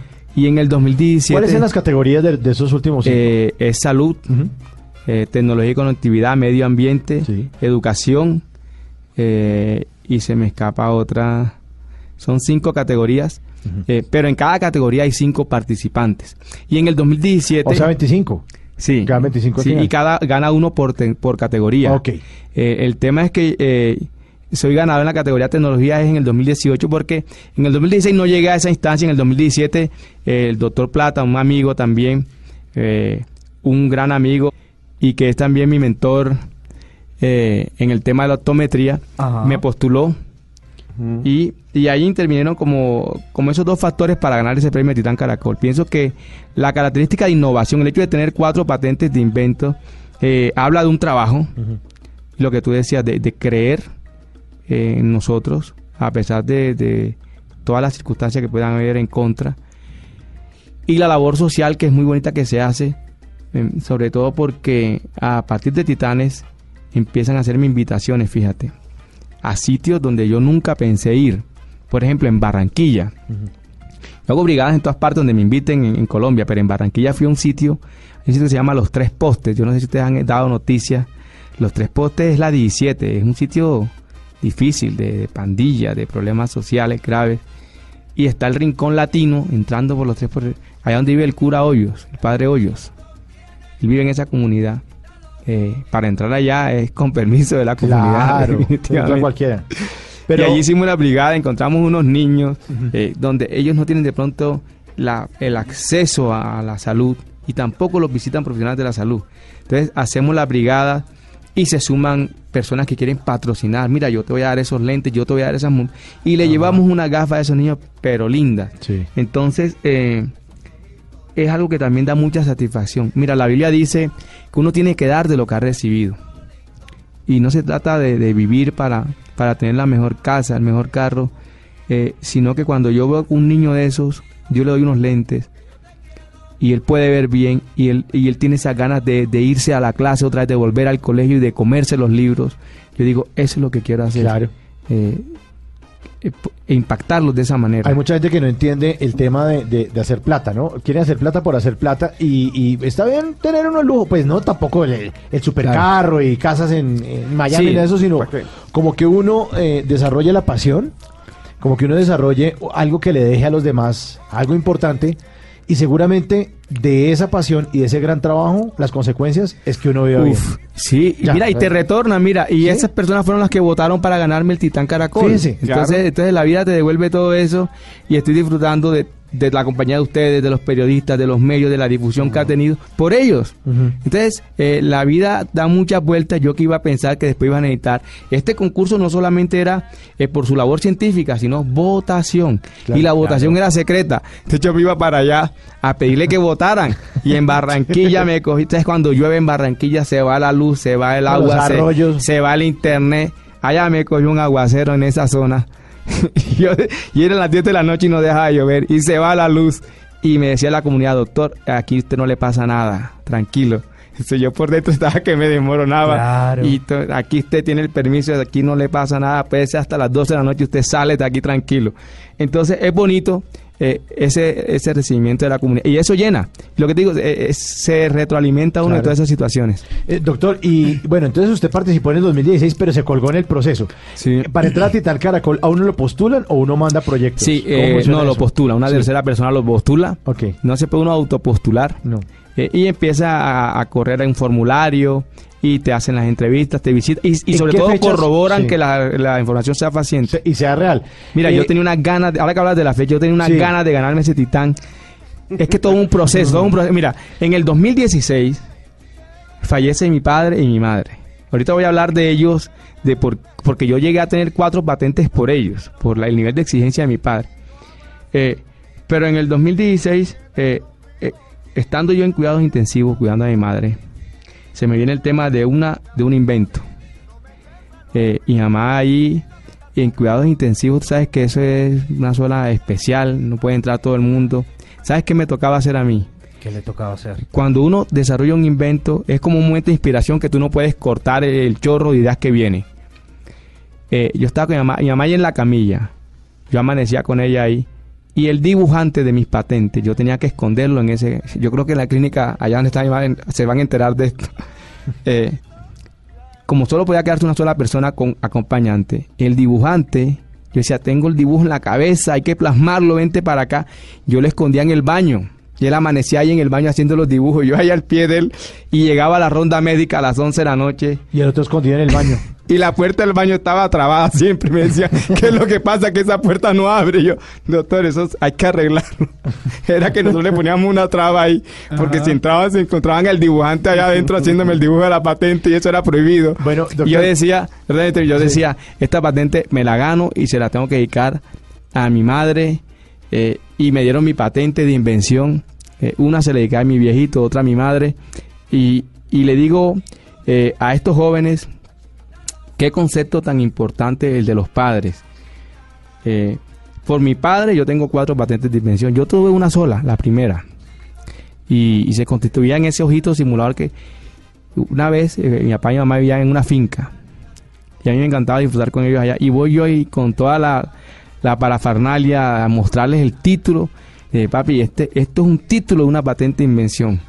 Y mi papá ahí con su segundo de primaria nada más. y decía, eso me va a dar el abrazo y va a decir que yo soy el mejor hijo. Y me sale diciendo es, y eso, así tan sencillo. Y a mí parece que eso le falta tecnología. Yo, pero padre, ¿cómo así tecnología? Porque yo, eso tiene computador. Yo, no, eso no funciona con computador. ¿Y por qué no le pones un computador? ¿Por qué? Porque al...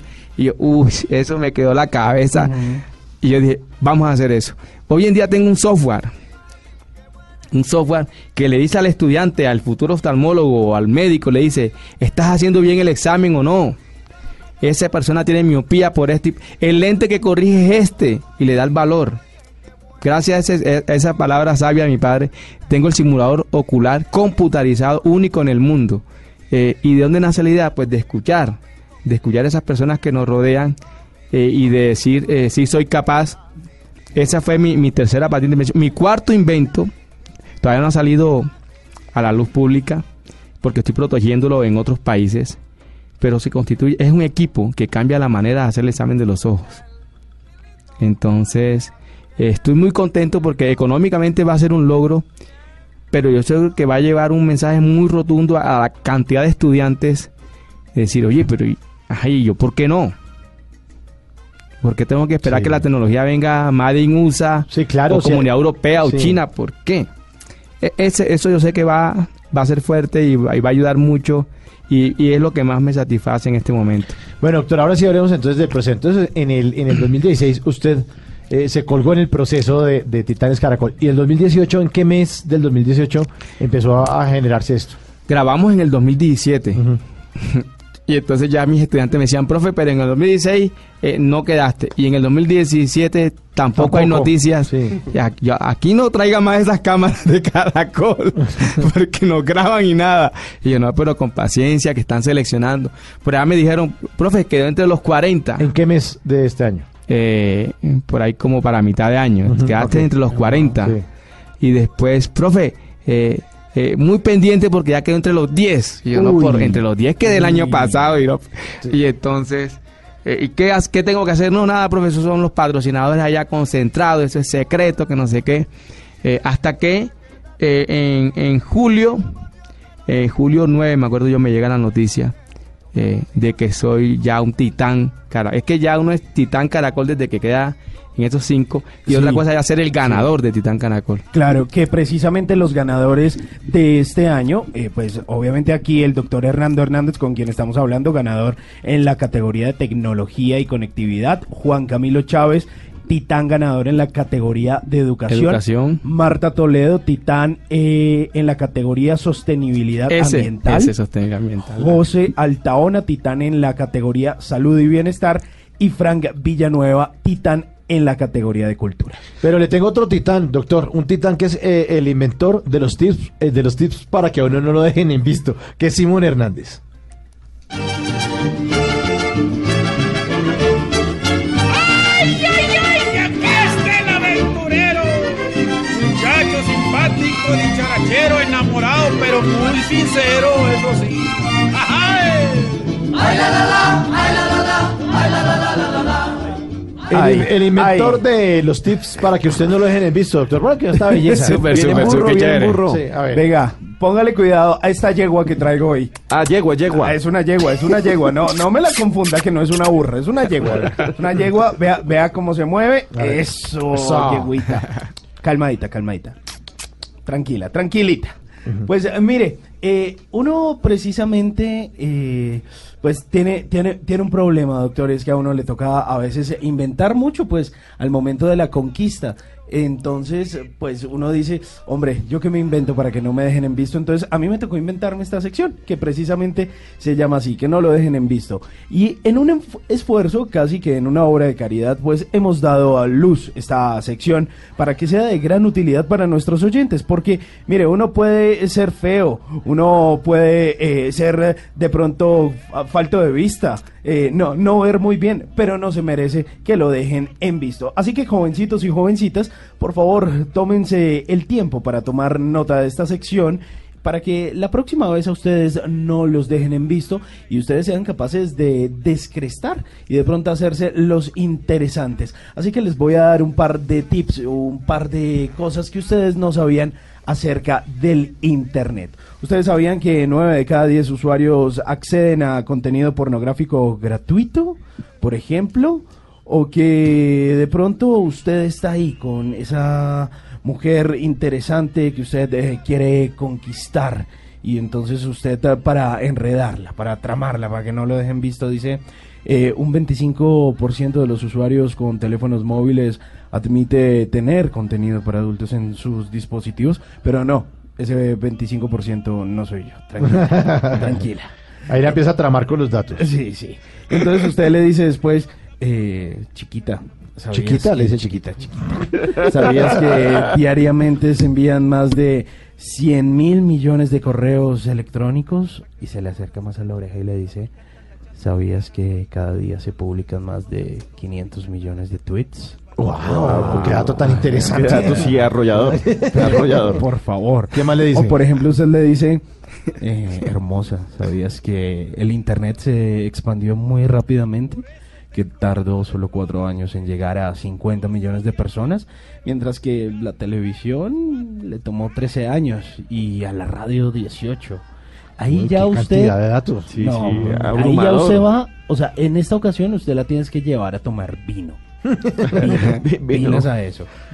Entonces usted le dice, ¿sabías que el primer sitio web fue creado en 1991? O que YouTube es el tercer sitio más visitado del mundo, dame clic, no me dejes en visto. o sabías que, por ejemplo, esto ya es para el remate, ya A eh, cuando usted se le acerca ya prácticamente para darle un beso. Entonces Usted le dice, oye, bebé. ¿Sabías No, que bebé. se suben aproximadamente 300 horas de video a YouTube cada minuto?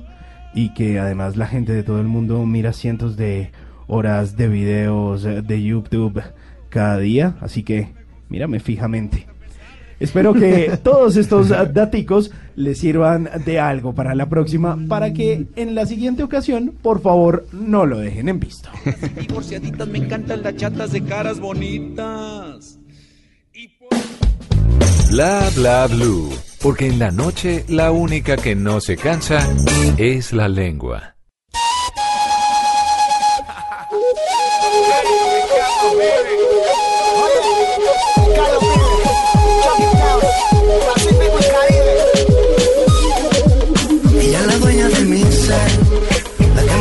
Piel.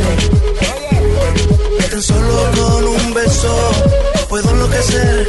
Ella es de pura mujer, ella es de pura mujer. Sexualidad al 100%. Ella sabe que su mirada me tiene a piel. Vivo en el mundo de sus labios. Busco la playa de sus besos.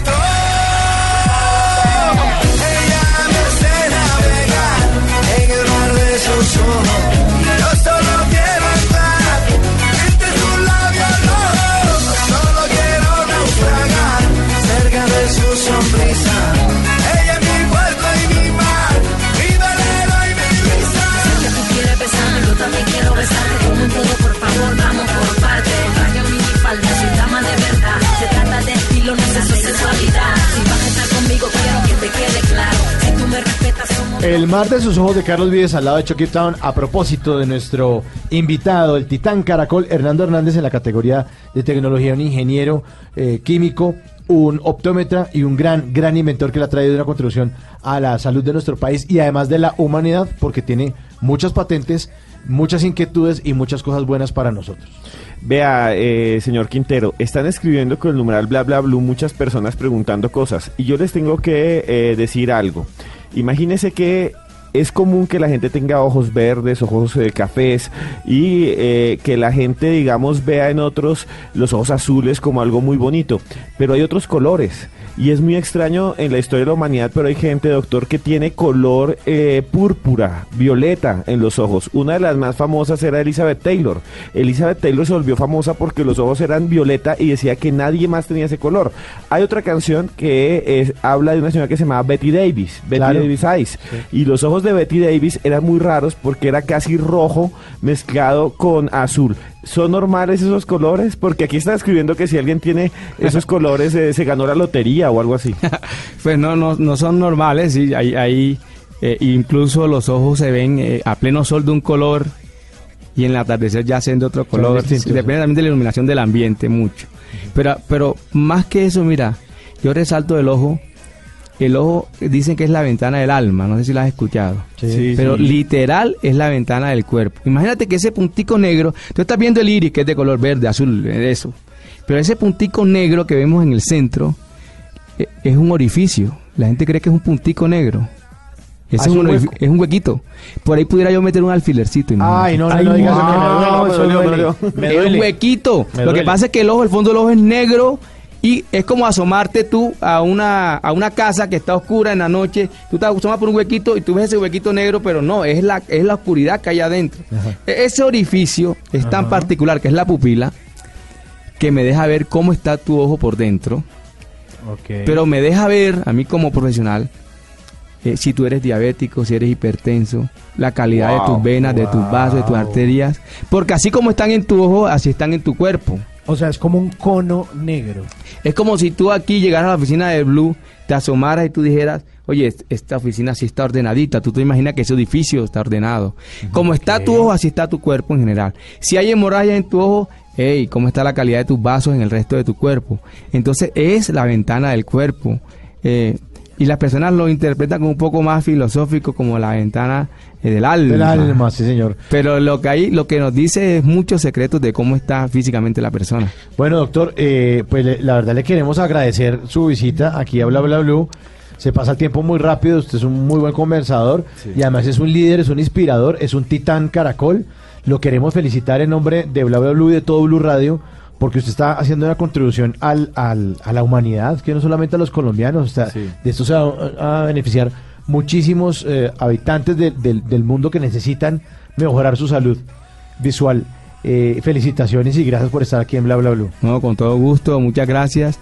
Eh, estamos eh, unidos en esa labor de mejorar la calidad de vida de las personas. Le agradezco la invitación y con todo gusto para los oyentes en lo que le pueda servir. Bueno, doctor, muchísimas gracias. Es el doctor Hernando Hernández, Titán Caracol 2018 en la categoría de tecnología. Eh, un abrazo, venga para acá, doctor. Claro que sí. Un abrazo le vamos a dar acá. Aquí, aquí lo tenemos. Sí, señor. Grande, doctor, grande. Esto es Bla Bla Blue. Entonces es un honor, eh, doctor, despedir esta entrevista, despedir este año. Volvemos en Bla Bla Blue hasta el 2 de enero, hasta el otro miércoles. Eh, un abrazo, feliz año y que siga cosechando éxitos, doctor. Muchas, Muchas, gracias. gracias. Eh, qué bueno despedir el año hablando de salud y de bienestar y de tecnología para los colombianos. Y claro que sí, fiel oyente del próximo año desde enero. Bueno, sí, señor. Y a ustedes, nuestros queridos oyentes, muchas gracias por habernos dejado eh, abrir un espacio en su agenda todos los eh, días de lunes a jueves a las 10 de la noche aquí en Bla Bla Blue.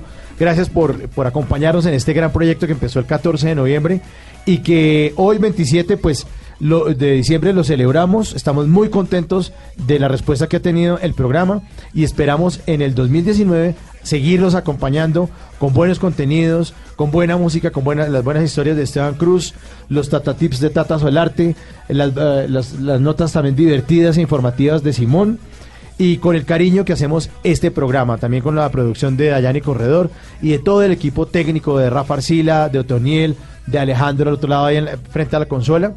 Y ustedes, nuestros oyentes, que son nuestra razón de ser. Feliz 2019 y nos encontramos entonces el, el, el 2 de enero. Un abrazo para todos y feliz año. ¡Feliz año! ¡Feliz!